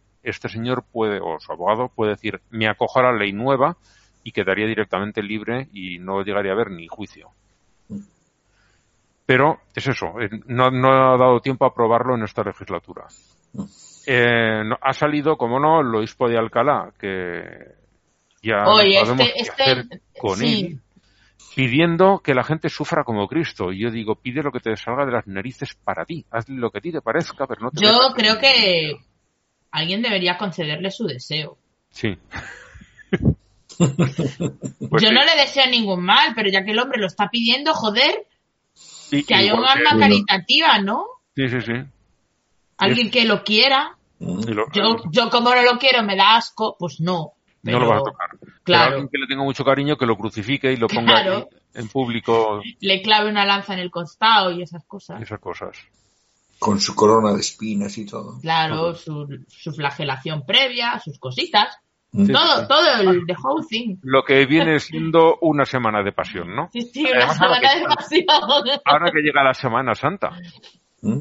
Claro, Sí, porque hay, hay, hay, hay muchos otros que lo hacen, ¿no? que hagan, Sí. una, que hagan una reconstrucción de los hechos, pero bien, Bien. bien hecha, como tiene que ser. Y a los tres, al tercer día que, re- que retiene la piedra a ver si ha resucitado. Que lo contraten al, al de la película, ese, el de la pasión, ¿cómo se llama? Al Mel Gibson. Mm. Pero a ver, que, que quede claro que yo no le deseo ningún mal, es solo porque él ha dicho que esto es lo que hay que hacer, ¿eh? Sí, pero claro, sí, Claro. es lo mismo que la, que la eutanasia esa, ¿no? O sea que... Yo, por ejemplo, creo que lo que habría que hacer es estar tirado en una playa de las Maldivas. Sí. Yo, si alguien, un alma caritativa, un fan o algo, si queréis hacerme un Patreon, lo que, lo que vosotros veáis, ¿sabes? Yo estoy dispuesta, estoy dispuesta. Con tu, cóctel, tu margarita al lado, Sí, lo que, lo que caiga. ¿no? A sufrir, a seguir sufriendo. Correcto. Hago el podcast desde allí, ¿eh? yo no os dejo sin podcast. Yo mm, no pido algo tan lejos. A mí me pueden mandar a, a Cerler, a la nieve, a esquiar todos los días. Está más cerca, también lo digo, que, que las Maldivas. Yo no, yo no quiero ver nieve hasta el próximo invierno. Ay, pobre. Pero ahí todavía habrá, ¿no? Porque No, hay aquí. no, no, no, para el norte. O sea, que aquí ya estamos en, en- en primavera, ¿no? Ya, ya las, los árboles están ah, floreados y... No, aquí también. Es, es- es pero- una, es, es- es una época media rara porque mm, ves, ves la, la calle por, por, por la ventana y está bo- bonito el día, soleado y, y, como te digo, o sea, vistoso. Sales afuera y hace frío. que la, la, la temperatura mm, está oscilando entre los 7 grados y los 12, una cosa así. Que Pues aquí, Todavía se siente frío. aquí en España estamos teniendo ahora en abril el tiempo que se esperaba en enero. Bajo cero, nieve, Ajá.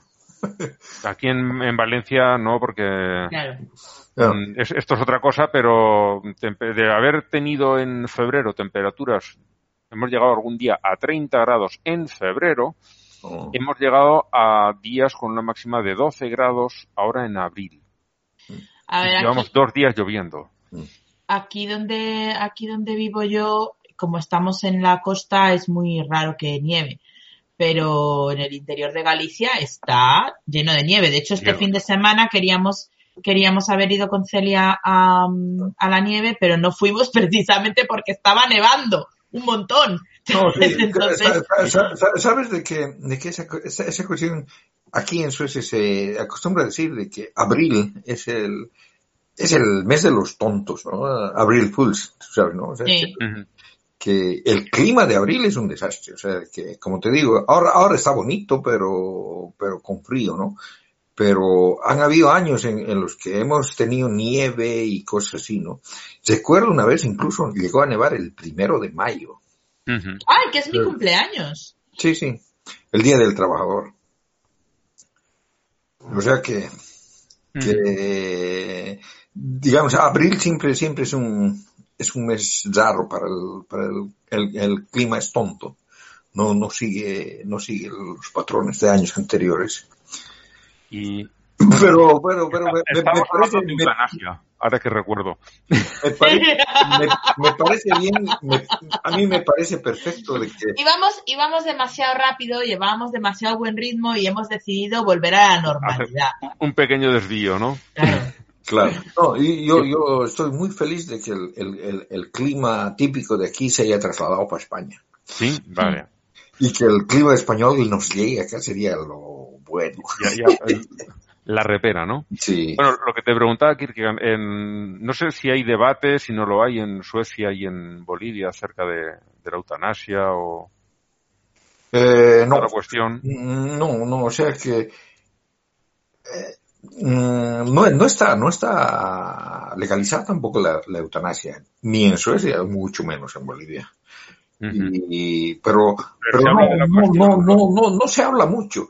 Es, es más, o sea que mm, han habido, han habido casos en los que se ha dicho de que lo practican en, en, en los hospitales sin, sin hacer eh, mucho escándalo, ¿no?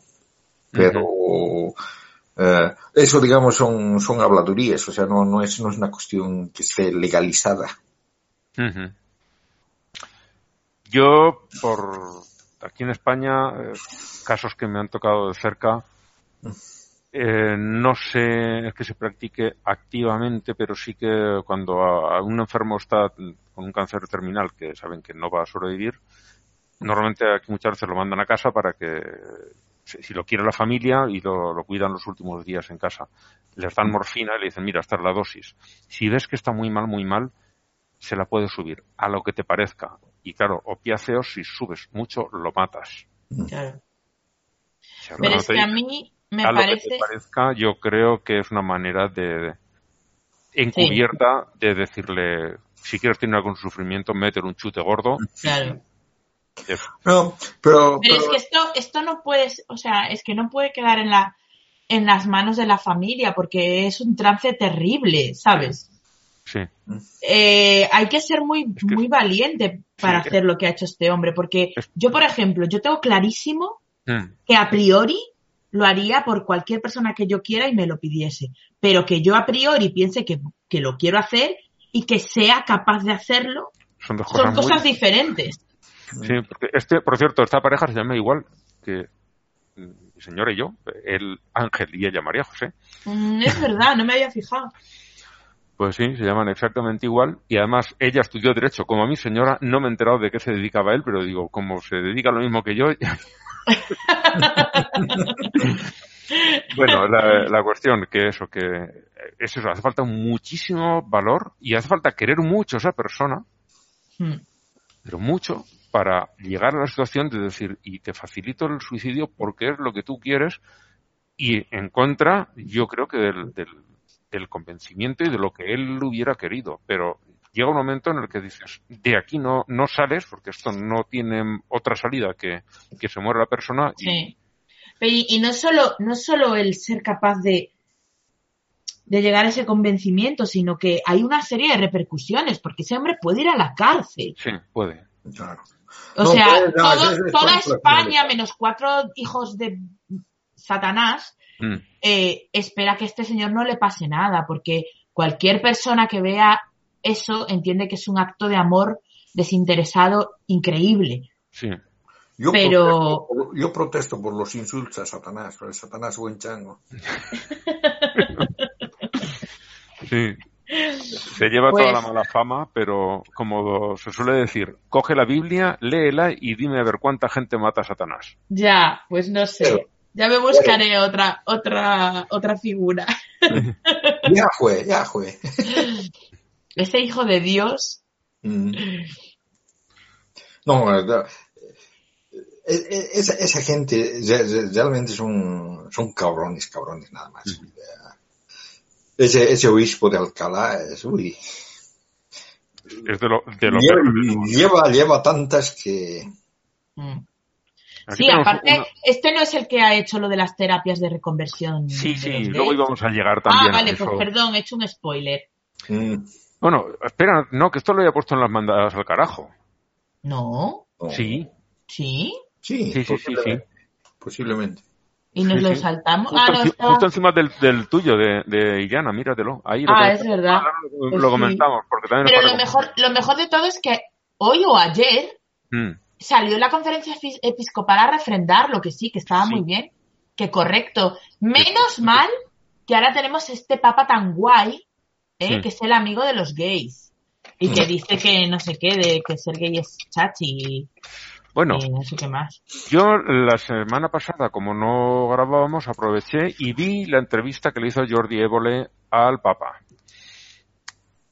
Siendo como es Évole, yo esperaba que fuera algo más duro, pero eh, claro, le dieron una hora para hacerle la entrevista. Al final dice que estuvo un poquito más, como una hora y veinte o así, porque el Papa quiso seguir hablando con él.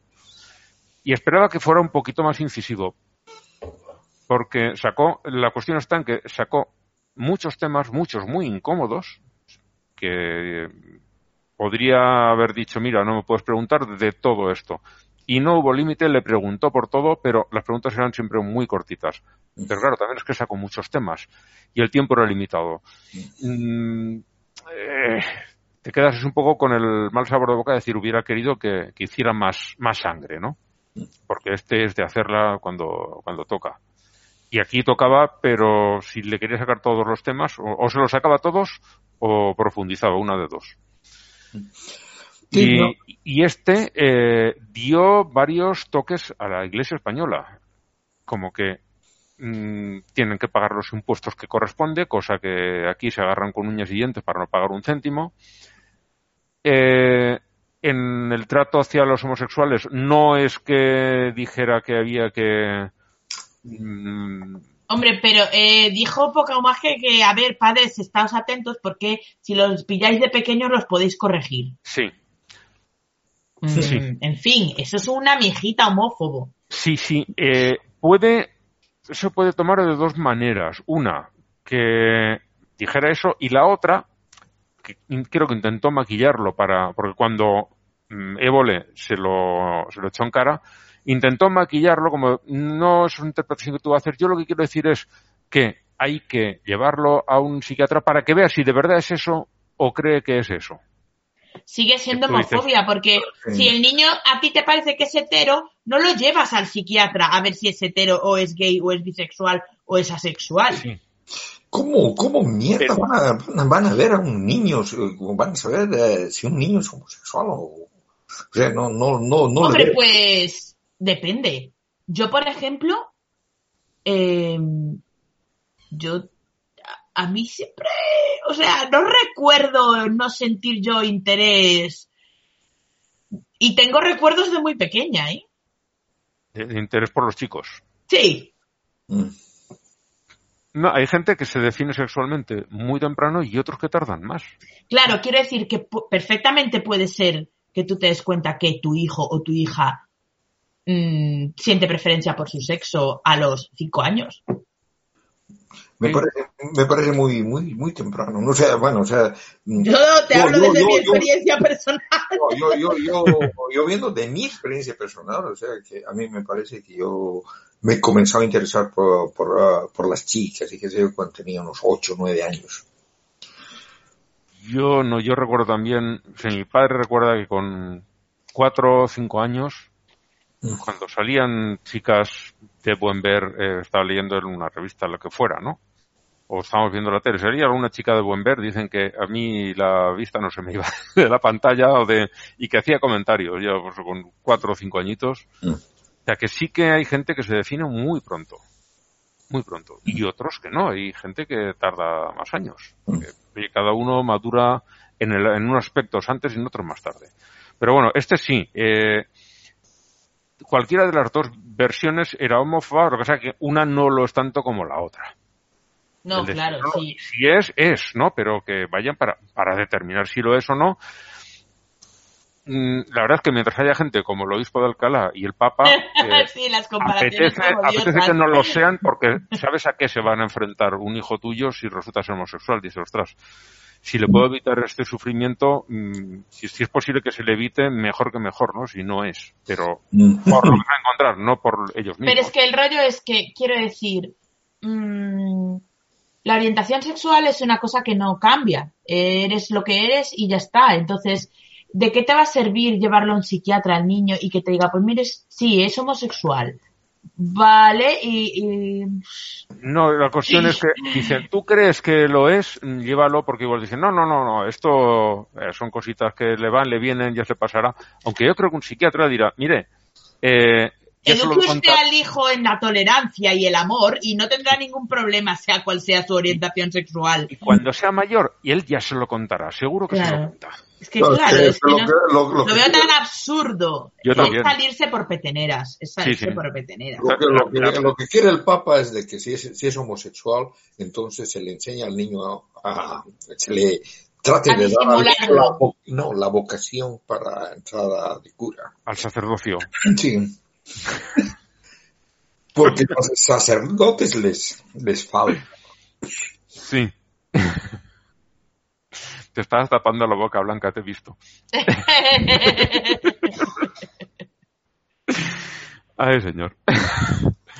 No, no, la verdad es que las dos eh, explicaciones eran homófobas, lo que pasa es que uno parecía directamente que sí mm, eh, ves que es homosexual, llévalo para que lo curen, parecía que decía al principio, dice, no, no, no, no, simplemente es para saber si es o no es, o simplemente es que mm, es algo que da la impresión, pero luego al final no, que... Y además, ¿quieres saber si tu hijo es gay? Pregúntaselo.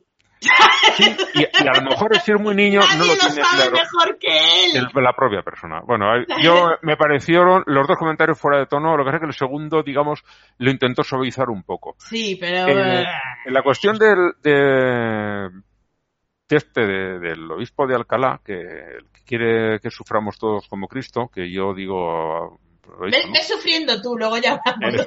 Ya, ya- ya- ya llegaré yo, espérame, ¿eh? ¿no? Que ahora, ahora enseguida voy. Ahora voy, que es que se me queman los macarrones. Aquí, aquí lo que sucedió es que un periodista de, del diario.es, un, un periódico que nació directamente digital aquí en España, y es, Un periódico de bolcheviques. sí, No, pero que predique con el ejemplo.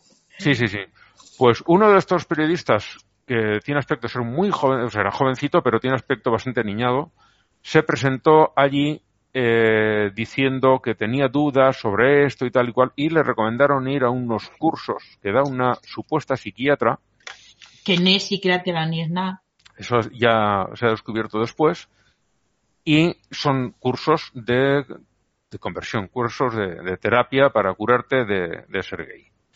Eh, grabó conversaciones, con lo cual está allí, y lo han publicado en el diario, porque, entre otras cosas, eso lo prohíbe la ley española. No se puede dar ese tipo de terapias, Claro. no puedes curar a quien no está enfermo. Lo único que Correcto. es arruinarles la vida. Que bastante jodido lo tiene alguien, por más que España sea bastante tolerante ya en, en muchísima gente, los que quedan que no lo son, eh, son muy ruidosos y bueno, aquí es raro el mes que no aparece alguna noticia de que le han dado a alguien una paliza por maricón. Sí, recientemente apuñalaron a un chico en la calle. Fue, Sí. no sé si viste el vídeo horrible, horrible. No, no, sí, sí, sí, creo que sí.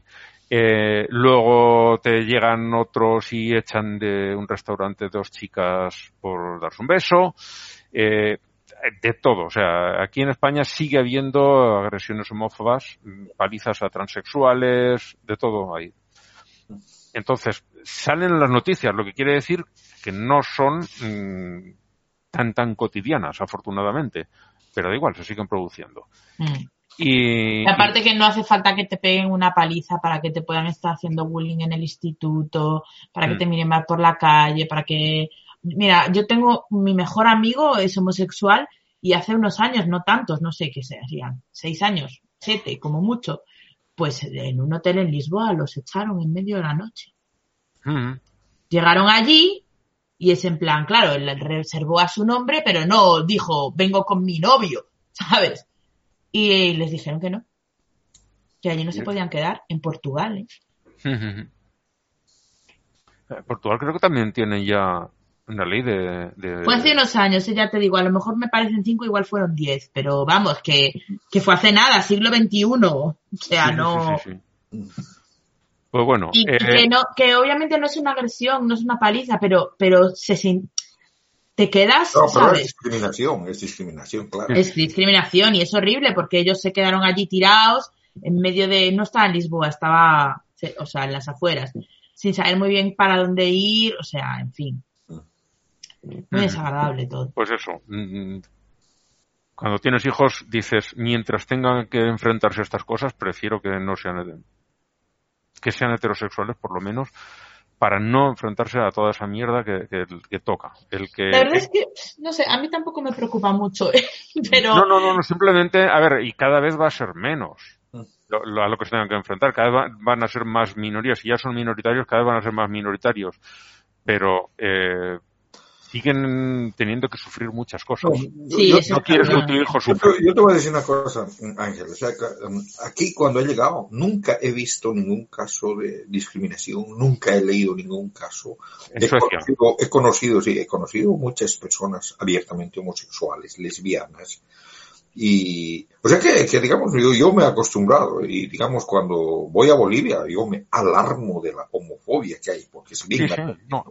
Y aquí, Pero- y aquí en España, eh, de, de cuando yo era niño, ahora, de cuando yo era niña No, pero, ahora. pero, no, pero, es otro mundo. O sea, es, es- pero, pero yo, te, yo, te quiero, yo te quiero contar una cosa. O sea, cuando estaba, estaba de catedrático acá en la Universidad de Lund, mm, eh, eh, durante ese tiempo yo estaba, estaba así, preparando mi tesis de doctorado y el que era mi supervisor tenía también un, alumno al que le estaba guiando su tesis de grado. Ese, este muchacho era mi alumno, o sea, que, que digamos, alguna vez me, encontraba con él y hablábamos bien. Le faltaba bastante poco, o sea, ya, lo tenía lista la tesis, la iba a defender y, estaba en eso. Cuando nos llega la noticia de que el chico se suicidó,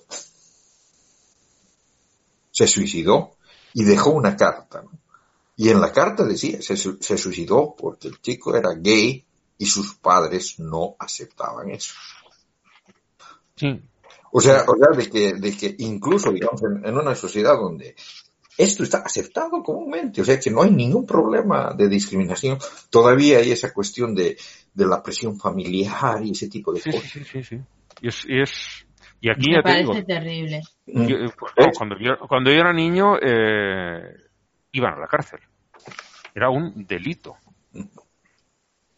Oh, Vale. y, es, delito en algunos lugares todavía. Sí, sí, sí, pero mm, aquí a las puertas de mi casa eso hubiera sido un delito.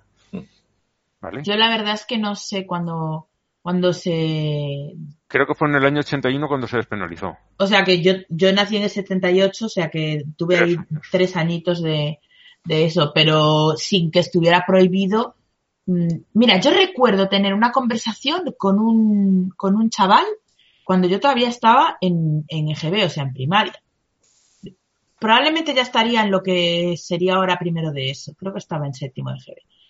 Y era el hermano mayor de un, de un amigo que estaba ya pensando en el tema de la mil y no sé qué.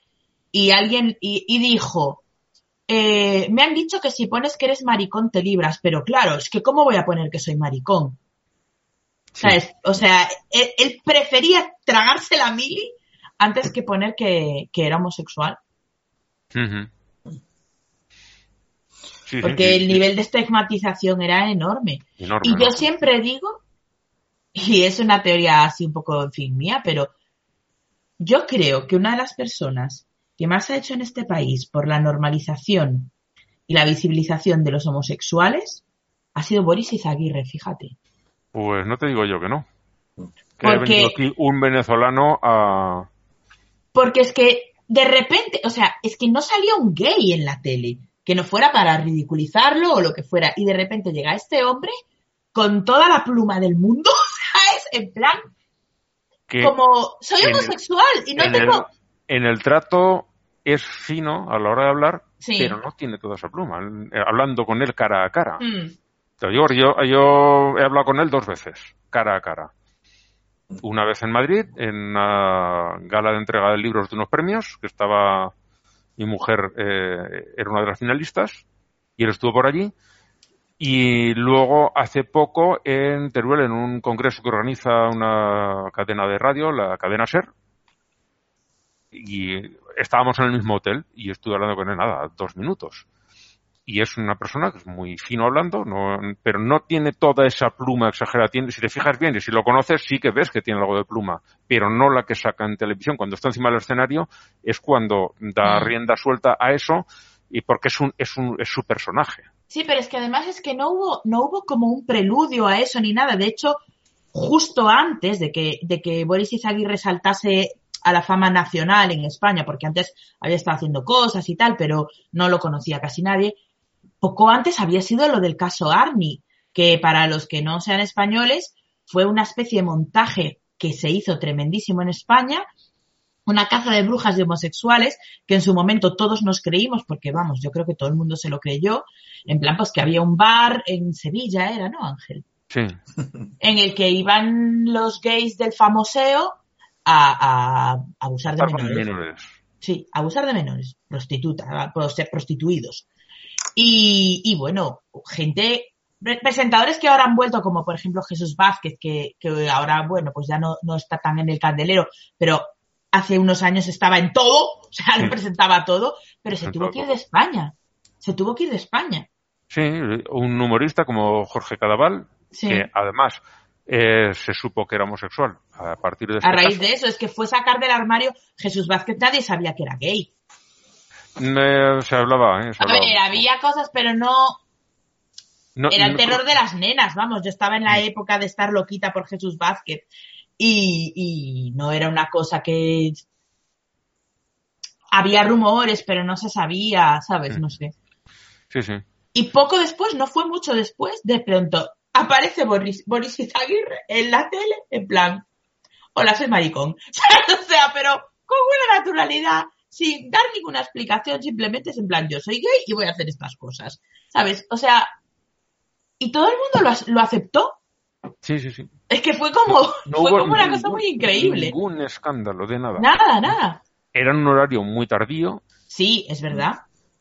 y Pero- no lo veía todo el mundo, pero a partir de ahí, eh, ya cuando alguien salía y decía lo soy, nadie se llevaba las... Bueno, algunos Sí, siempre, no, sí, todavía hombre, lo soy. siempre hay, lo Que sigue alguien que se lleva las manos a la cabeza, ¿no? Pero de repente, lo que dices tú, pasó a ser algo, Sí, una característica más.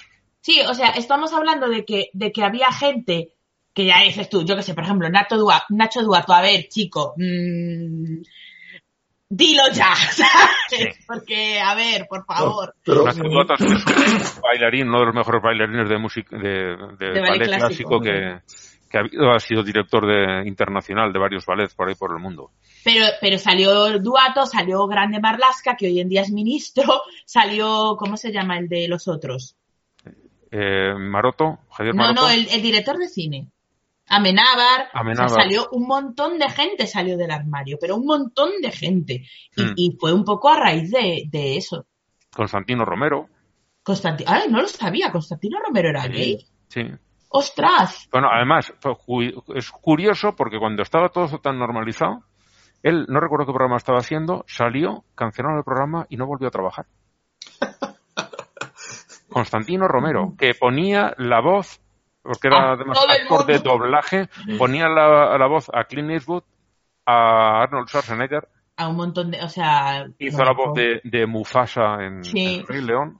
De Darth Vader, de, De Darth, Darth Vader. Vader. O sea, por favor, respect. Pues este hombre, Y además era un tío queridísimo, yo no Queridísimo. entiendo porque... queridísimo, uno de los mejores locutores que ha habido, fue el locutor de, oficial de la presentación del, de Barcelona de 92, porque hablaba perfectamente, él era de Albacete, que está al sur de Madrid, y hablaba perfectamente castellano, inglés, catalán, porque él su carrera de radio lo hizo en Cataluña, y lo habla perfectamente.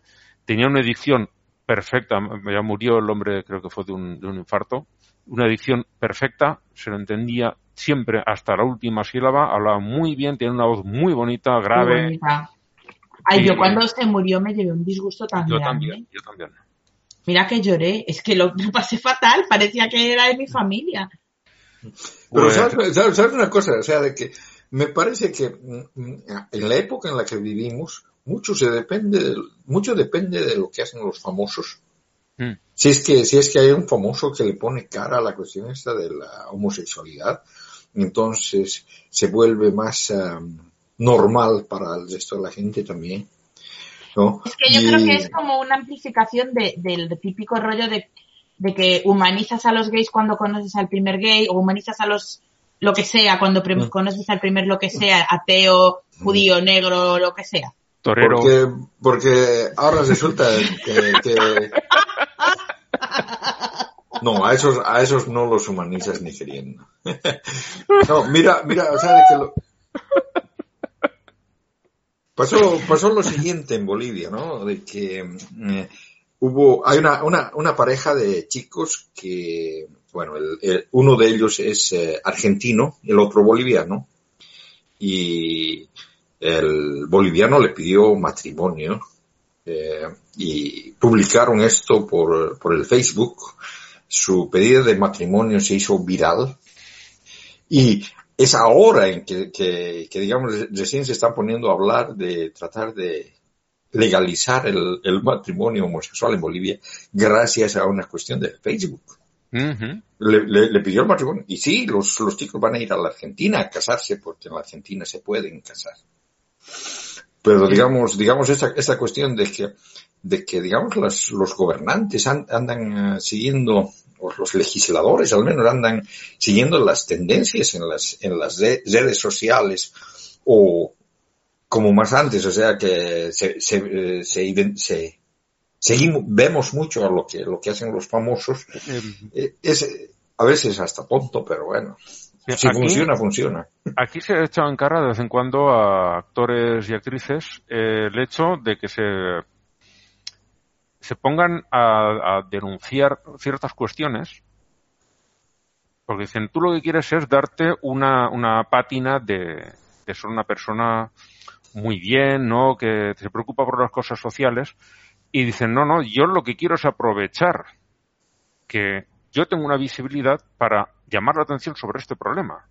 Eh, hay esa dualidad, dices, es, lo haces por darte publicidad, yo pienso que son sinceros, entre otras, por ejemplo, eh, no me recuerdo cómo se llama esta actriz, es de la época de Elena Anaya y estas, eh, No y sé la si López de Ayala, todas, todas estas actrices salieron todas por la misma época, no recuerdo ahora cuál de ellas es, tiene una hermana que tiene síndrome de Down. Ah, pues y- no sé quién es. Y es más, en una película han actuado juntas. Y ahora no recuerdo quién es esta actriz. Es de esa época, ¿sabes? El, el- el grupo de actrices que te digo. sí, que sí. son. Mm. Que salieron en esa época bastantes, todas más o menos de la misma edad, un corte de cara parecido, pelo largo, lacio, eran todas muy parecidas en, en- de, de características físicas. Luego de cara, Mm. pues, no es que se pareciesen, pero sí que en esto eh, eran todas parecidas, además son, parecen todas de la misma escuela porque son muy buenas todas. Y ahora no recuerdo cuál de ellas era. Eh, salió con una hermana suya incluso a hacer una película la- con, con esta hermana que tiene síndrome de Down y dijo, no, no, es que hay que darle visibilidad a esta gente, que mm, hay mucho desconocimiento. Eh, hay una presentadora de televisión, Isabel Gemio, que su hijo creo que tiene parálisis cerebral y también ha sacado ese problema a, a la palestra, ha hecho muchas acciones. Entonces, todo esta que, como dices tú, los famosos ponen eh, delante de los ojos de la gente, algunos lo, se lo critican porque dicen que lo hacen para darse publicidad propia, pero realmente están contribuyendo a que eh, la- los que sufren un problema o los que no tienen un derecho, como por ejemplo esta pareja que cuentas tú, eh, pongan el problema sobre la mesa y se, se obligue a todo el mundo a hablar y a plantearse la cuestión de por qué esta- existe esa situación. Y si en otro sitio se ha arreglado, ¿por qué no se arregla aquí, en, en la casa de cada cual? Y a mí me parece muy bien que lo hagan. Me parece. Sí, a mí también. Mm. ¿Me permitís un inciso sobre lo de Constantino Romero? Llevamos un Eh, inciso larguísimo porque estamos todavía con los cursos de Sí, curación perdón, es un segundo. Pero. Se, se retiró porque tenía ELA. Ah, O sea que no lo, no lo retiraron. no lo retiraron. Yo creo que salió del armario porque dijo, para lo que me queda en el convento me cago dentro, ¿sabes? Vale, dijo, vale, pues vale. ahora salgo del armario. Es que se retiró y a los cinco meses se murió. Debía estar ya muy malito. Mm, mm, mm. Vale, yo es que fue eh, fulminante, porque lo Mm. dijo, me ha salido así, creo que fue portada de la revista esta que ya ha cerrado, que era Cero. Ah, cero. Cero, creo que fue portada de la revista y fue salir allí y dejar de trabajar, digo, se lo han cargado, pero si cuentísimos han salido y no ha pasado nada, ¿qué pasa con este hombre? Nah, pues es que tenía ELA. Ni siquiera quiso dar la lástima de decir, no, tengo esta enfermedad. Mm. era muy buena persona, muy buena. Eh, bueno, estábamos con eso, con los cur- cursos de curación de la homosexualidad, que cuando sale la noticia, con grabaciones, que no se podía negar nada, el, el- el obispado de, de allí, de Alcalá, el Respla del- de las narices, se, negándolo todo. Nosotros no tenemos nada que ver con eso, eso no es cierto, lo están tergiversando. Y a los pocos días, lo otro que te has dicho tú, la conferencia episcopal, que sale sacando pecho, sí, sí, sí, lo estamos haciendo. Y además está todo muy bien. Sí, sí, en fin. Es, o sea, primero mientes escondiéndolo y luego te parece que sí, que, que es lo mejor del mundo. La verdad es que es un horror. Eh, y, y, bueno, no recuerdo si lo leí o lo vi en algún, en algún sitio. Este Red tiene una auténtica fijación con los homosexuales. Porque es el 80% de las manifestaciones que montan luego de revuelo es acerca de los homosexuales y como dijo el, el del artículo que leí, creo que era un artículo, eh, tiene un conocimiento muy curioso acerca de lo que pasa en los bares de ambiente gay. Porque lo dice allí, no, no, van sí, estos pero- chicos van allí y encuentran el infierno y tú como lo sabes, ¿lo frecuentas tú también muy a menudo? o Se porque- llama la mazmorra. Se llama la mazmorra, señor obispo. Mm. No, además, ade- además de que es, es cierto eso de que los, eh, los más homófobos son, son precisamente gays eh, que tratan de negar su, su condición. Sí, sí, sí. Mm. En fin. Bueno, Eh, el- bueno, este hombre ya, es que ni lo estamos mandando muchas veces al carajo ni nada porque ya... Yo creo que ya le podíamos dar plaza fija. Sí, sí, sí. Sí, sí. Y le, le damos las llaves ya, porque la llave de oro del, del carajo. Uno de los peores bichos que nos hemos encontrado.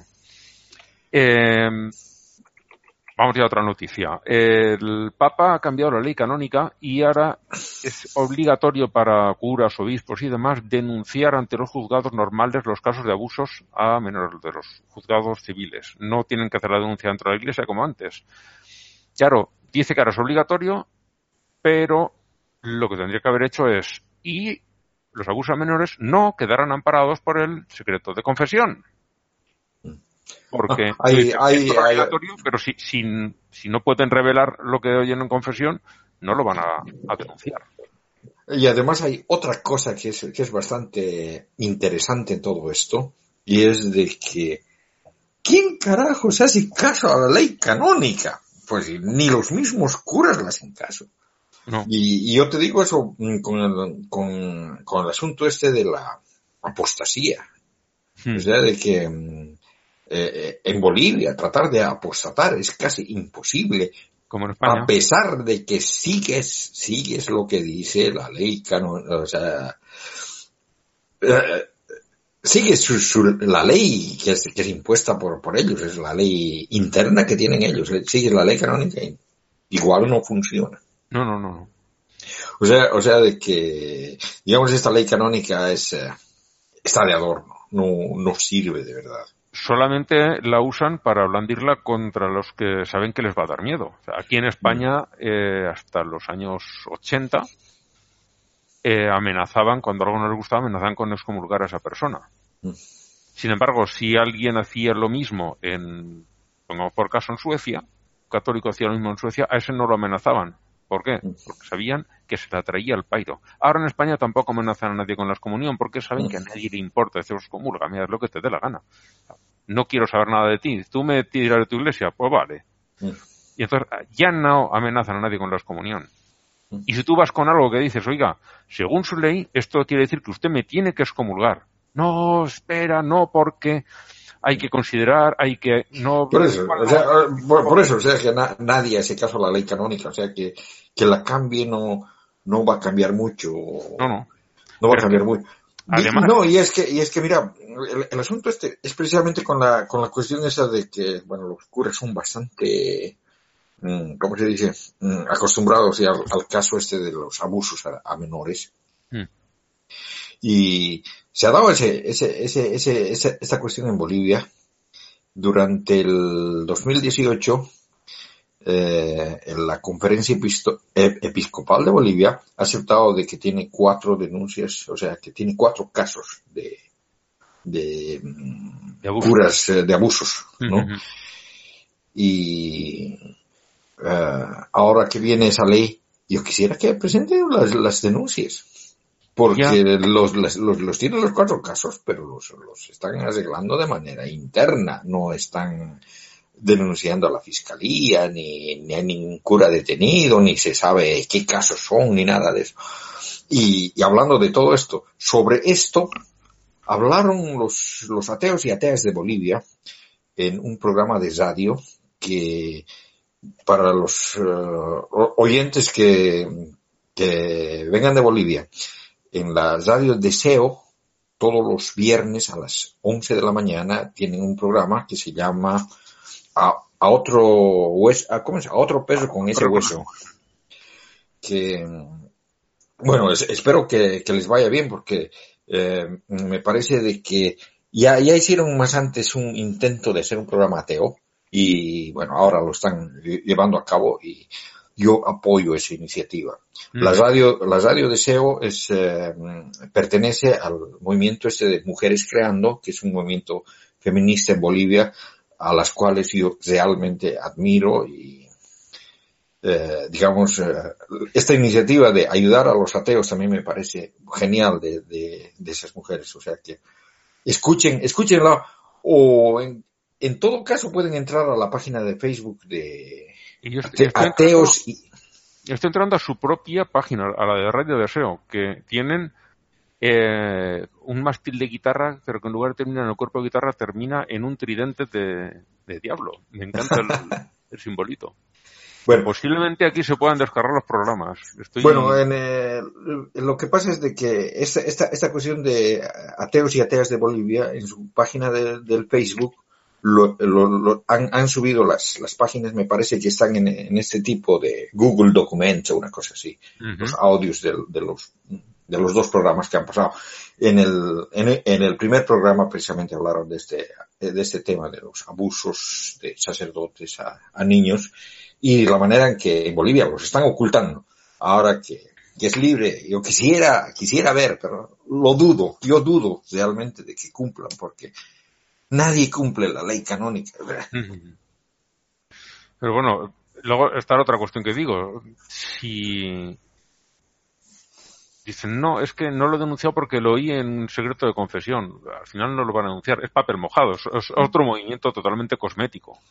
Mm. Que no hay, realmente dices esto, ¿no? Ahora tienen que denunciarlo en los juzgados, pero se van a agarrar al mismo clavo de siempre para no denunciar. No, pero es que yo, yo, los, yo, yo los, yo los he visto, yo, yo he visto al, al, um, al obispo este de Santa Cruz hablando y lo que decía era exactamente lo que decían los otros curas en el programa de Netflix.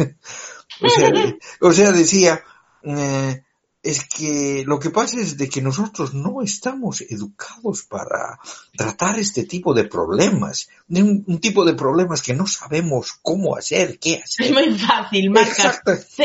091 y ya está ya- solucionado. y no se llamas a la policía si no hace falta más. Claro, no hay que hacer nada más. No, a la países- policía y ellos ya En otros países tienen era otro todo. numerito, pero lo tienen todo preparado. Ellos ya, ya... Sí, en, eh, en Bol- en Bolivia cuando, cuando era joven, no sé si se- seguirá siendo el mismo número, pero era el 110. Pero parece que, que ya no funciona porque dice que alguien lo enchufó en 220. ¡Oh! Kierkegaard castigado. Al rincón de pensar. Eh, hace mm, unas semanas terminó aquí en España en un programa de televisión que hacían a mediodía un concurso de chistes malos. Yo creo que hubieras entrado en la final. Mm. Eh, bueno, para cerrar la, la sección de los católicos tenemos leo el titular y ya seguimos porque de este hombre no se puede comentar mucho a Duterte, el presidente de Filipinas, con otra de sus miradas fuera de, de tiesto. Uf, uf. Esta vez dice que él se compromete personalmente a matarlos él, con sus propias manos, a los curas abusadores. ¿Para qué más? Bueno, seguimos con otras Sí. cuestiones. No, o Tampoco es eso, y- tampoco y- es y eso, yo- señor. Yo te digo, es y yo te digo que, que yo le puedo creer, porque, Sí. porque han habido, han habido casos. En Bolivia hemos tenido un presidente, José María Linares, por el, a fines del, eh, del siglo XIX, que sí, personalmente ha ido y ha matado curas. O sea, de que de, de- de haberlos hay. Yo tengo un, un- bueno, un primo, un primo lejano que, que es así como muy, muy de izquierdas y muy, aparte es gay. Y, y a veces para hacer rabiar a su abuela, qué cabrón, le decía, mata a un cura, mata a dos, mata a tres, me cago en Dios. Joder, Mm. qué fino, qué delicado. Sí, muy fino. La, la abuela, la abuela se hacía cruces y se escapaba, la pobre. Ya se Eh, murió. eh, bueno, eh, para, para meterlo a, a Manolo en este programa, digo, qué cabrón. Está cabrón, está Está cabrón. cabrón, está cabrón, ¿no? Está Estoy, cabrón. estoy eh, haciendo, ¿cómo se dice? Dejación de funciones. Sí. bueno, en, otros cristianismos tenemos a los mormones que han cambiado sus procedimientos, sus leyes, sus normas, como lo quieran llamar, y ahora permitirán el bautizo de los hijos de parejas del mismo sexo. No porque acepten que las parejas del mismo sexo tengan hijos, los adopten, los críen, no, no, no, sino porque dicen que esos niños no tienen culpa de lo, de, de lo que hacen sus padres. O sea, hacen la cuestión correcta. Bueno, yo tampoco entiendo por qué la gente se quiere bautizar en ninguna iglesia y menos en la mormona. Pero bueno, hacen lo correcto de no discriminar a los niños, no hacer pagar a los niños por lo que hacen los padres, pero la cuestión es que los padres tampoco hacen nada que haya que pagar. Pero oye, eh, ellos lo ven así, hacen lo correcto por la razón equivocada. Bueno, hay, hay, hay, hay, una cuestión, ¿no? Hay, do- hay, hay dos, dos eh, cosas que quiero decir sobre esto, ¿no? Uno que, bueno, para, para mí ya saben, ya sabe Ángel y, y Blanca, ¿no? Los mormones no entran en otros cristianismos porque no son cristianos. Pero mm, el, el otro asunto ¿Cómo que es- no son cristianos? En sus No, no. mitos está también Jesucristo. Claro. Sí, pero en el mito del Islam también está Jesucristo. ¿no? Bueno, sí. Bueno, o sea, o sea, de que el, el- el asunto es de que mm, los mormones tienen eh, esta cuestión de, de que también bautizan a muertos, Sí. ¿no? Y, Sí, lo de bautizar a y- muertos es maravilloso. Y, y claro, o sea, que el, que el asunto es de que tarde o temprano, o sea, que incluso nosotros podemos ser bautizados por los mormones de aquí a Posiblemente 200 lo años y cosas. sin saberlo. Sí, ¿no? Hacían, bautis- hacían bautis- bautismos masivos de gente. Ya Sí, no sí, me acuerdo yo cómo en, iba. en- en el grupo este, cuando estaba el Usenet, en lugar de los Facebook y demás, como red social, estaba Usenet, no sé si tú, Blanca, lo has conocido. Las- los, Grupos, los news. grupos. Sí, claro. Sí, ¿no? Vale, pues yo participaba en uno de que era Alta Atheism, ¿verdad? se me lía la lengua cuando lo digo. Estabas era- ahí, yo, yo, yo también estaba ahí. Sí, ¡Chan, chan! ¿En qué, en qué años? Pues yo estuve allí en años 99 a 2002 aproximadamente. Ah, no, muy, muy tarde. El- el- del, del 85 al 92 más o menos. Pues ahí eh, estuvo, había una que era ex mormona y contaba cómo ella había participado en bautismos y ella en el mismo día la habían bautizado eh, siete veces o ocho o diez, las que fueran, con distintos nombres. La obsesión que tienen los, los mormones con la genealogía, que han generado una, una tecnología enorme y muy buena. A mí que me gusta la cosa de la genealogía, el- los programas de genealogía son- los han desarrollado ellos. Un estándar, que es HEADCOM, eh, porque ellos quieren bautizar a todos los que alguna vez han vivido. Esa sería su meta. Entonces tú construyes todo el árbol genealógico, tienes los nombres y los puedes ir bautizando. ¿Y qué pasa? Si ya ha muerto, si no está, porque resulta que no vive allí, porque no es parte de la iglesia y no quiere entrar, llega otra persona y bautizas al otro, eh, en, en- bautizas a este en nombre del, ausente. Y ella dice que pasaba una vez y otra y otra y el mismo día la bautizaba un montón de veces con los nombres de estas personas que o ya estaban muertas o habían averiguado su nombre y de quiénes eran familia a través de las aplicaciones que ellos eh, utilizaban para crear las genealogías. O sea, o sea de que, de que hayan que acepten bautizar a, a hijos de parejas eh, homosexuales Mm. no es ningún adelanto. O sea, que de todas maneras los iban a bautizar algún otro rato.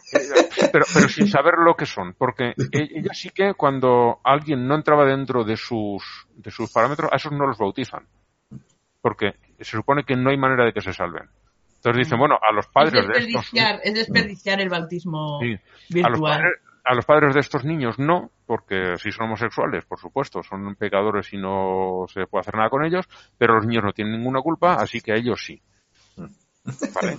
Es- esa es la, la película. Pero a ver, tiene, tiene más lógica que eso que hacen algunos curas, por, por lo menos en España, de no bautizar a un niño porque sus padres no están casados. O por, pero que a ver, que le estás negando la salvación al puto niño, desgraciado. ¿Sabes? O sea, Lo dices como si les importase. Algo del ya, es que es en plan, mm, eres muy mala persona. es una persona horrible. Porque yo no me creo nada de todas esas mierdas, pero si te Mm. lo crees, en plan, o sea, vas a mandar a un niño al puto infierno porque reasons. No Sí, sé. sí, sí. En fin, eh, otra noticia es un artículo bastante largo y que me falta un poquito para terminarlo, tengo que decirlo, no lo he acabado, pero está muy, muy interesante de cómo las iglesias pentecostales están marcando la política latinoamericana. Esto me hubiera gustado comentarlo si hubiera venido Sí. amiga, porque ella lo está viviendo. Pero Vale. mira, igual con un poco de suerte viene la quincena que viene y lo puedes Y- terminar bueno, de leer el bueno, eh, artículo sí, y lo sí. puedes comentar con ella. y comentarlo. Lo, lo, lo que, lo que te puedo decir es de que, de que en, en Bolivia hay un, bueno, se, se está viviendo ya la época preelectoral. O sea, que hay elecciones nacionales en octubre. Eh, las encuestas eh, indican que el ganador va a ser eh, mm, Carlos Mesa con un 32%, seguido de Evo Morales con un 30%. Los otros partidos tienen menos del 10%, pero entre esos otros partidos hay un partido en el cual el candidato presidencial es, eh, es, un in- indígena, pero bastante derechista, que estudió en Harvard, creo. Y su candidato a vicepresidente es un pastor evangélico de una de estas iglesias pentecostales, ¿no? Y es el tipo que, que anda dirigiendo estas marchas pro vida y, y, o sea, que, que, eh, que, es- que está si- siguiendo esta política, esa política de, de- de religiosidad, copiándose de- del, del brasilero, del, del Bolsonaro, o sea, que está diciendo más o menos las mismas cosas también. Piensa de, esa manera tratar de ganar votos, me parece. Y- pero me parece que les anda perdiendo los votos. Cada macana que dice. Sí, eh, pasará como al Llana este, que lo lleva de número dos Pablo Casado para las elecciones generales de aquí de España, pero cada vez que abre la boca, como decimos aquí, cada vez que abre la boca sube el pan. sí. Es, es- le hace perder votos con cada manifestación que sale en prensa de este hombre. Yo creo que lo han, guardado en una cajita, estate calladito, y ya cuando acaben las elecciones ya aparecerás de nuevo. Bueno, el, el asunto es de que con, si, si las elecciones fueran ahora y los resultados serían lo que están mar- marcando las encuestas, habría una segunda vuelta. Y bueno, en la segunda vuelta, realmente, realmente yo no sé, yo no sé eh, los otros partidos por quién votarían. La verdad que no sé. Para, porque claro, al final entran solo dos, ¿no? En la segunda vuelta. Sí. Los dos más votados. Mm. Aquí es que en España estamos ya votando en defensa propia. Básicamente, ¿sabes? Es en plan, a lo que sea menos esto. Sí, sí, sí. Es el, el, el virgencita que me quede como estoy. Sí. Bueno, este artículo sí que recuerdo que nos lo pasó Manolo. Sí, yo lo, por- lo, lo, lo vi también, o lo leí también. Por lo de las atribuciones que no, no se puede poner, pero esto sí que lo recuerdo que fue Manolo. El siguiente que hay eh, es una es muy muy curioso, pero mucho. Eh, la mitad de los votantes de los Estados Unidos piensan que el nacionalismo cristiano es una amenaza para el país. Bueno, una amenaza en global, ¿no? Pero La otra mitad son nacionalistas cristianos. ya, ya, pero tú entre los votantes de la derecha Claro, el sí. 47%, casi la mitad, piensan que es una amenaza. Porque, claro, no, van no, a ser no, todos no. subnormales. No, perdón, no, no. El, solo el 47% creen que no es una amenaza. O sea, el, La mayoría lo cree. el 53% están el, el, el gru- grupo, dentro de ese 53, el grupo más grande, que es menos la suma del 47, que sí que es algún tipo de amenaza, y luego un, un grupo en medio que no lo tienen claro. Y solo hay un 47% de sus propios votantes que consideran que no es un riesgo. Bueno, el, el, el asunto es de que mm, la palabra cristiano ahí está de más, o sea, para mí, ¿no? Que yo pienso de que es el nacionalismo el que es el problema. Bueno, Sí, pero en, en eh, Estados Unidos, en Estados Unidos hay un nacionalismo de, con un tinte muy cristiano Sí. que es, es más peligroso que el nacionalismo. Sí, es como nacionalismo con esteroides. Sí, es como aquí en España, ser de derechas o ser franquista. Sí. Digamos que, o, o en Alemania, eh, no es lo mismo una persona conservadora que un neonazi, aunque los dos estén encuadrados en la derecha. Bueno, o, o en Suecia también tenéis, Bueno, sí, sí, sí, sí, pero... ¿vale? hay, hay un, hay un matiz ahí. Y sí, yo también estoy de No, o acuerdo sea, que no, no, o sea, nacionalismo que, que- que por, por lo general lo que se llama derecha son, son conservadores, o sea, son, son- es la gente que quiere... No, pero hay el- gente, hay gente que es de derechas, por ejemplo, en Estados Unidos se me ocurre el ejemplo clarísimo de, de Clint Eastwood. Clint Eastwood no es un tío socialmente conservador. O sea, él es republicano por un tema meramente de, de Big State, digo, de, de Small Government y de libertad individual y tal, pero él no es un tío ni homófobo, ni religioso, ni, ¿sabes? Mm. O sea, ese tipo de derecha también existe. Claro, claro. No, pues, no es, es, es eso, es eso lo que te digo. o sea, que lo- lo- los derechistas, por, por- cuando son conservadores, digamos, no, hay- no hay mucho problema, quieren mantener el status quo. Pero hay otros derechistas que son retrógradas, que quieren ir hacia atrás. O sea, Sí. y ese es el problema, ¿no? Ahora, ahora digamos, eh, ponerle, ponerle un tinte religioso a la, a la cuestión es ir atrás, claramente. Mm. Claramente.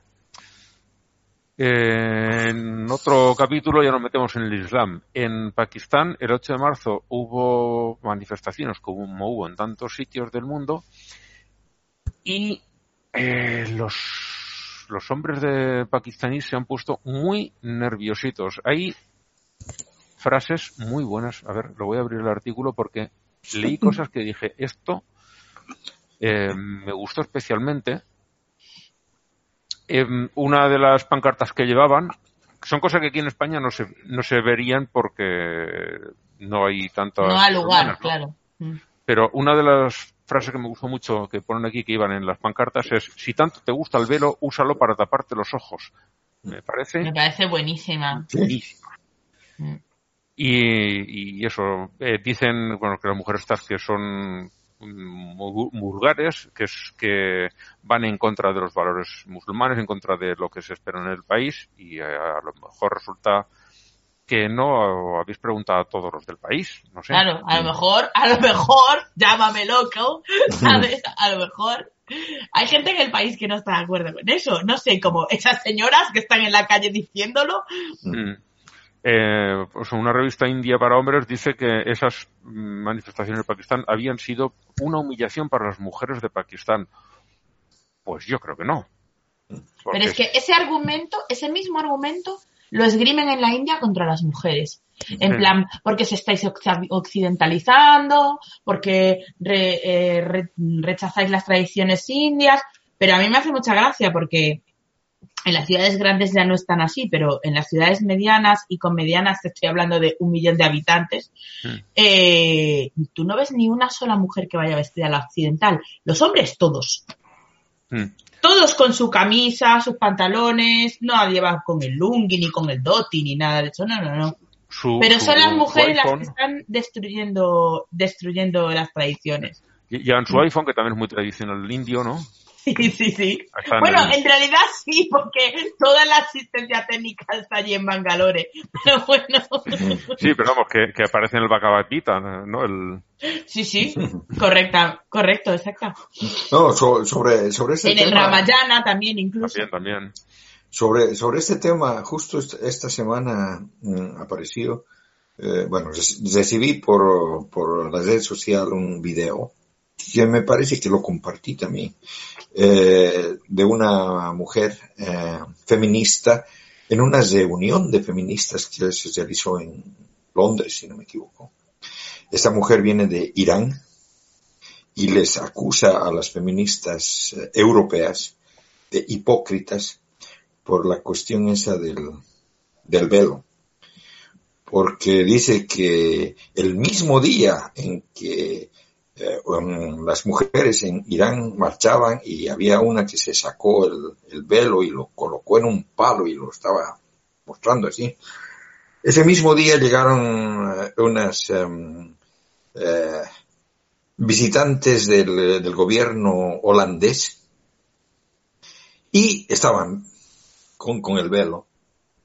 Y luego les criticó a las suecas, porque el, eh, el gobierno de Suecia, ju- justo cuando Donald Trump sacó una foto de su gabinete, que eran puros hombres, eh, todas las mujeres que eran ministras en el gobierno sueco se hicieron sacar una foto en las mismas, en la misma pose, como, ah, como Hmm. burlándose, y ella dice a eso le pareció genial. Pero después las mismas mujeres que salen en esa foto fueron a Irán de visita y estaban bien con, con, con el velo. Y eso, y eso le parece que, y cuando les preguntaron por qué hacían eso, decían que era por respetar la cultura. Y la iraní dice, eso no es respeto a la cultura, eso es un insulto a la mujer iraní. Pues sí. Si hubiera dicho, mira, eso es porque nos lo exige el protocolo, hubieran quedado mejor. Mm. Porque están ahí como representantes de otro país y si, digamos, no están eh, allí para protestar. La protesta la pueden hacer en su propio país. Cuando van allá, podrían intentar dar ejemplo, podrían hacer, no sé. Pero- No, claro, yo te entiendo, yo, yo te aseguro que una, una de estas mujeres, eh, si van de visita a Bolivia, a mi tierra, no se van a vestir de pollera como una mujer No. indígena. No.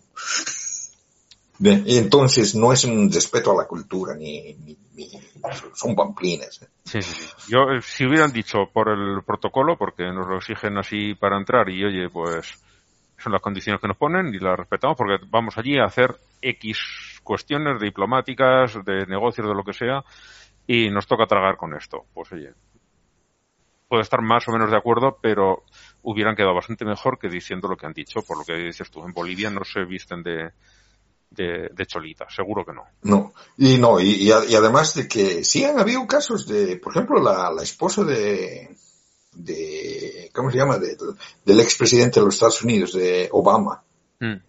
No se puso el, no se puso el velo cuando fue a Arabia Saudí. O sea Aquí, que, aquí fue esta una periodista española, Ana Pastor, fue a entrevistar a Ahmadinejad hace unos años y le dijeron que era obligatorio el uso de velo y ella estuvo en la, en la entrevista con el velo puesto. Pero bueno, ella es muy vehemente y no sé si fue accidental o aprovechándose de esos gestos, eh, en ciertos momentos se le caía el velo o lo tiraba. No lo sé, pero se le quedaba como un pañuelo pasado por el cuello. Como muy para atrás. No, no, no, se, se le quedaba como un fular, como si se Mm. hubiera puesto un pañuelo de cuello. Eh, cortaban imagen y lo volvía a llevar puesto. Yo creo que le, obligaban a cortar y se lo volvía a poner, pero ella seguía hablando y gesticulando, pam, prup, se lo volvía a caer otra vez. Dos o tres veces, esa entrevista la vi. Entonces, ya no sé si de verdad era accidental o era un reto, porque Mm. esta mujer eh, es de la que pone los ovarios encima de la mesa. Eh, Sí, es una No, pero- muy... Es, es, es correosa, es muy No, luchadora. pero digamos, digamos hay, hay una, una diferencia contra una, una cuestión que le, le estén obligando a una cuestión. Yo te digo, si la, si la esposa de Obama se ha, se ha atrevido a estar así sin, sin el, sin el velo, por, porque tiene, tiene otro estatus, otra, otra, es, Mm. es otra condición. Por- Y- Porque viene del país que viene y a Estados Unidos no le tose nadie. Sí, Vale, eh, eh, Si va Merkel, posiblemente diga, no me voy a poner el velo. Y es la Sí, presidenta de Alemania o la, la primera ministra de Alemania. Y eh, igual los otros se lo tragan. Mm. O si va la emperatriz de Japón, dice, no me lo pongo, tampoco se lo pone. Pero si va, pues eso, alguien de un país ya más medianito, por más que sea mm, una relativa potencia económica, o eres de los muy grandes o te tragas el orgullo y te lo pones. O no. También entras. tengo que decir que las señoras que van a ver el Papa también se tienen que cubrir la cabeza, ¿eh? Ajá. Y yo he visto a la reina de España con la cabeza cubiertita delante del Papa, ¿eh? delante del Papa. No sé si Michelle Obama u otras primeras damas lo han hecho, pero vamos, que delante del Papa hay que cubrirse la cabeza. Solo en su casa, ya cuando sale ya le da igual. mm, Sí, pero dentro de los locales del- de las estancias papales tienen que ir así. Y, en- y Mm. dentro de, la, de San Pedro, de la catedral, también.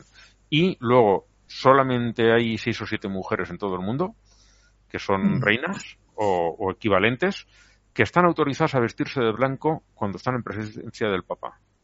Si va mm, tu compañera o tú, Blanca, vas allí a una entrevista con el Papa y ves de blanco, no entran a la entrevista. Es como las bodas, que no se, puede, Bueno, no se le puede quitar protagonismo a la novia. A la novia.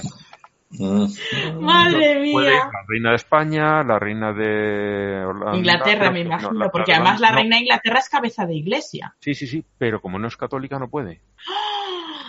No le gusta la competencia, claro. No le gusta. Mm. Es ahí un duelo de divas. Puede la, la gran duquesa de Luxemburgo. Lo estoy mirando el otro día porque pensaba que eran solo tres o cuatro y me encontré con que eran unas cuantas más. Pero vamos, tampoco muchas. Madre mía. No, sí, pero, pero digamos, en, en, en, el, en el Vaticano, en, el, eh, en, la, ca- en la capilla esa, no, no, no exigen el, tanto el velo. Lo que sí exigen es de que, de que no estés de, de shorts o de, con falda corta, pero después no, no, no, no les exigen velo. No has estado en San Pedro. Sí, en San Pedro. Ah, O sea, que yo, yo, he- yo he entrado con, con mi esposa, tengo fotos ahí. Como lo has llamado capilla, digo. Pero, pero se llama, ¿no? Es la capilla Sixtina. no, Bueno, no, no, pero- no, estoy hablando de San Pedro es una cosa, la capilla Sixtina está a un Claro. lado. Ajá, Ajá, Y, ok. bueno, la yo he visto iglesias más pequeñas que la capilla Sixtina, ¿no? Sí. Pero bueno. Yo no he estado, pero A ver, eh, no es que sea gigantesca, pero que tendrá eso de ancho, tendrá pues cuatro o cinco metros y de Bueno, largo es, a lo es casi una todo, es casi, es casi Oye. todo, es casi todo ese país. eso me ha, re- eso me ha recordado. eso me ha recordado. a- no sé si conoces un pueblo que se llama. Oh, Dios mío, un pueblo de Zamora que le llaman la, la ciudad de los libros. Bueno, el pueblo de los libros, de las librerías. Sí, ¿Cómo se llama? No lo sé, pero Urueña. Eh, pues entrando a Urueña, hay un cartelito que pone capilla, no, capilla no, sí, no, ermita, ermita de la Anunciación. Y te encuentras la ermítica, la ermita es una puta basílica. es tochísima, de verdad, es una cosa que dices tú, pero qué ermita ni qué niño muerto. Por cierto, muy bonito Urueña, le recomiendo a todo el mundo ir. Pues cuando vaya por allá, porque ¿has dicho es en Zamora? Sí, cerca de Toro, de Villalpando, por ahí, Pues la provincia por Tierra de Zamora Campos. Todavía no lo ha tocado la provincia de Zamora. Pues mira, está chulo, ¿eh? Ujú. ¿Qué? ¿Vamos con los hindúes, con mis Vamos amigos? con, con, bueno, no son hindúes. Este eh, Bueno, son los republicanos de, de en Dakota del Norte. Dakota del Norte. que han tenido un señor hindú haciendo las invocaciones, que no sé qué pinta ahí, ni nadie haciendo invocaciones antes de Eso ya para empezar. Pues bien, aquí, eh, para ser inclusivos más o menos, ha ido a hacerlo solo hindú. Este señor tiene ya un historial de ir a diferentes sitios, aparece allí en el artículo. La primera, primera vez fue en no sé qué senado, o igual fue en el senado principal de Washington. Y cuando empezó a hacer su invocación, que son unos ritos hindúes, habla parte de lo que cuenta lo, o, lo va diciendo en las dos lenguas, en inglés y en sánscrito, y los republicanos allí en el Senado se levantaron y se fueron, no quisieron estar presentes. Y aquí lo han dejado terminar, pero después se han puesto a llorar amargamente porque no han nombrado al único Dios verdadero. No, pero es que algunos se fueron, ¿eh? Algunos se fueron. Mm. Y otros se pusieron al fondo, porque dicen, no, no, yo como no soy creyente de eso, por respeto me voy al fondo para no, para no molestar. Sí, pon la excusa que tú quieras, que se te, se te ve el cartón. Mm. Pero después en, en, declaraciones, que es que no ha hablado del único Dios verdadero. Y claro, un hindú con, tienen algunos millones de dioses, coño, justo ese no. Eh, también es casualidad. Eh, pero me hace gracia el hasta qué puntos, no sé si son así de ignorantes o así de malintencionados, porque lo que se suele decir, ¿no? Nunca atribuyan... Lo que me parece estupendo es que vayan probando de su propia medicina de una puta vez y a ver si comprenden que el tema de la separación de iglesia y Estado está para algo. Mm. Y, entre otras, eh, hablando de hindús, ¿vieron la documental que nos recomendó Manolo? No. ¿Cuál? Eh, esa Wild, Wild Way. Ese no, lo recomendé yo, perdona, ¿eh? Oh, oh, disculpa. Que es que lo había recomendado. Es que quería que comentarlo con alguien el otro día lo comenté con Manolo porque me resultó muy desconcertante. Sí, no, sabes de que me gustó bastante. Eh, eso sí, lo podrían haber hecho más corto, ¿no? Pero me, me, me, resultó bastante interesante. Es más, me parece que se parece demasiado al Walking Dead. Pero es exactamente lo mismo, es exactamente lo mismo. Es un grupo cerrado que, que trata de pelear contra, contra unos zombies que tratan de atacarles y, o sea, es bien, bien parecido a Walking Dead. O sea. Ángel, tienes que verlo y lo comentamos los tres. Vale, o vale. que invitamos a Manolo y que venga también. Mm. Sí, no, y, y estaba, estaba bien, buena tu recomendación, Blanca, o sea, que, que me, me pasé unas cuantas horas divertidas. ¿Dónde está? ¿En Netflix? Sí. Netflix, sí. Wild Wild Country. Vale, vale, lo, me lo busco y lo intento ver. A ver si saco tiempo de algún sitio. Bueno, no tiene por qué ser la semana que viene, cuando sea. y así cuando sea. Eh, bueno, otra noticia y Bien esta triste. Mm. no habla de ninguna religión en particular, pero sí que habla que es por motivos religiosos musulmanes Oh, sí, sí, es, es o, de, ¿no? o de otras religiones africanas animistas que también hacen esto. En menos de un mes han muerto en Italia dos bebés por circuncisiones caseras. Eh, esta segunda dice que los la, madre, creo que la madre y la abuela, después de hacerle al niño la carnicería, fueron corriendo al hospital porque el, veían que el niño se moría y no pudieron hacer nada por él porque murió. Y eran de, de pocas semanas en los dos casos. Y esto en menos de un mes. Le podían, le podían llamar a un, a un rabino judío que le podía chupar la sangre. Sí. Ay, mira, es que de verdad. Disculpe. A mí estas cosas me, me, me, me- La estupidez me supera. O sea, la, la, la muerte por estupidez.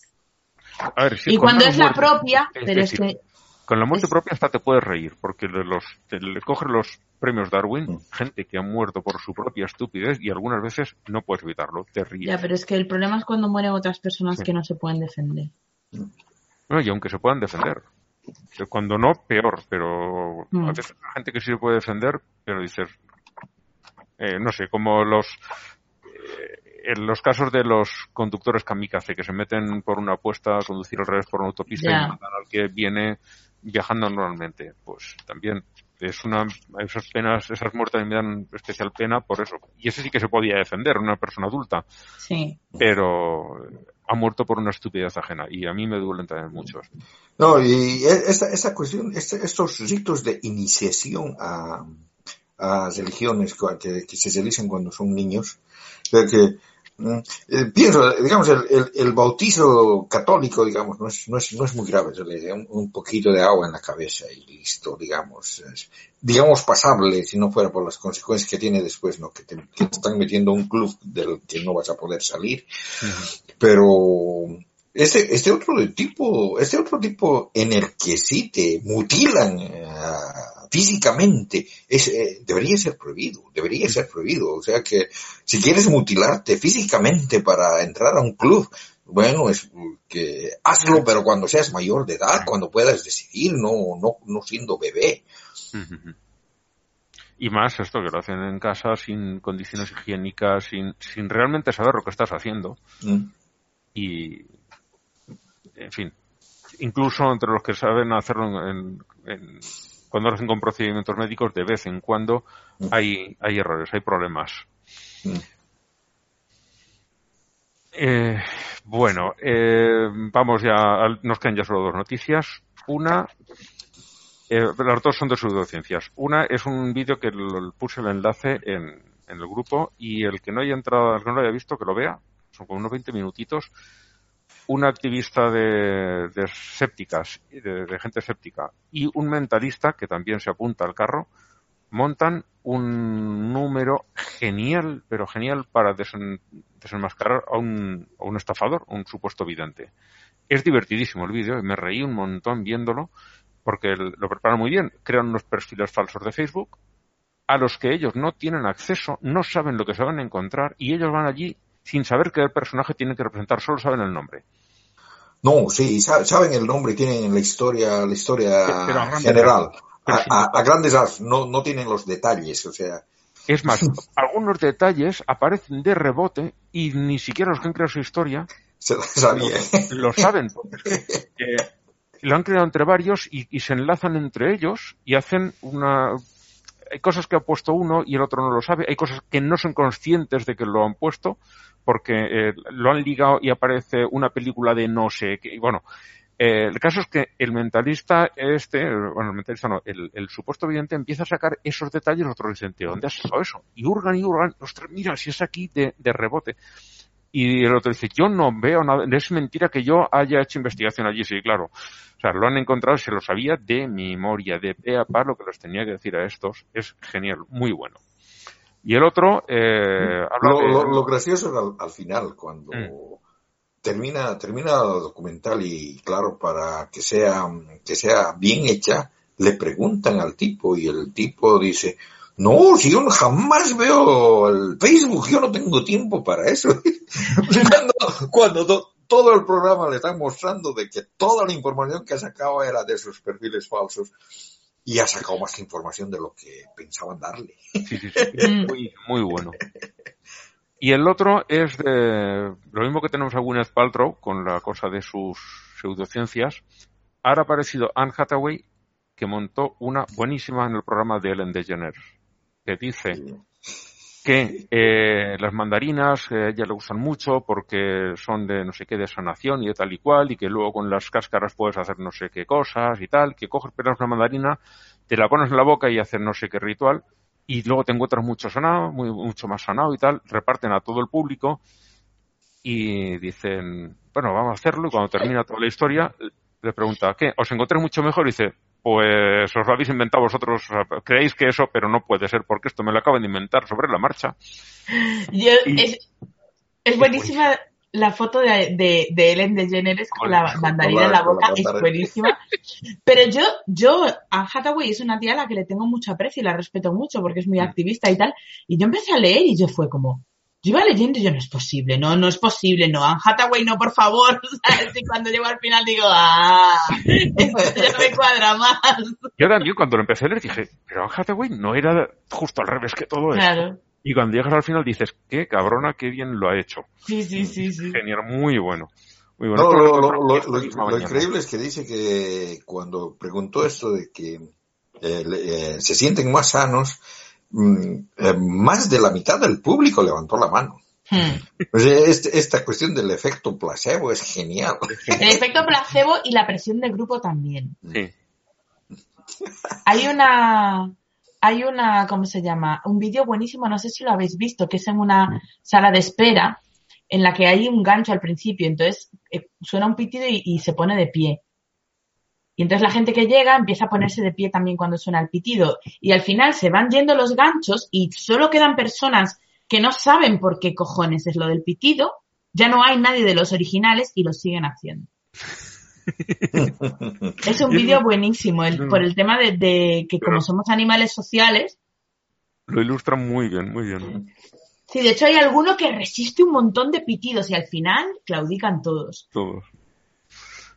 Bueno, pues no sé si alguien, yo eh, ya hemos comentado todo lo que traía. ¿Alguien tiene algo más? Yo hambre. Vale, pues mira, daremos paso ya a la película de la quincena que nos eh, recomienda Juana Heitos, que es eh, increíble pero falso, la versión española. La original es The Invention of Lying, la invención de la mentira. No buena. me ha podido pasar ningún enlace para verlo en español. Yo lo que he encontrado ha sido en inglés con subtítulos en inglés, páginas en las que está colgada en español, pero te has de registrar y estas cosas. Mm, No te piden dinero, pero bueno, al final eh, te envían, empiezan a enviar eh, correo basura. Hay, para el que no lo sepa, eh, unas páginas, algo así como 20 minutes mail y cosas así, que te dan una dirección de correo que solo dura 20 minutos, te permite apuntarte a estas mierdas y luego esa dirección desaparece y no te pueden enviar nada. Todo el mundo lo conoce. Lo que no está inventado, macho. O sea, son páginas web que te proporcionan una dirección de correo, solo funciona 20 minutos. Mientras tú no cierras la cadena, la cadena, la página, ves luego el correo que te llega, confirma, dice, sí, sí, soy yo. Y los otros tragan, tú puedes ver tu película y cuando acaba dices, ala.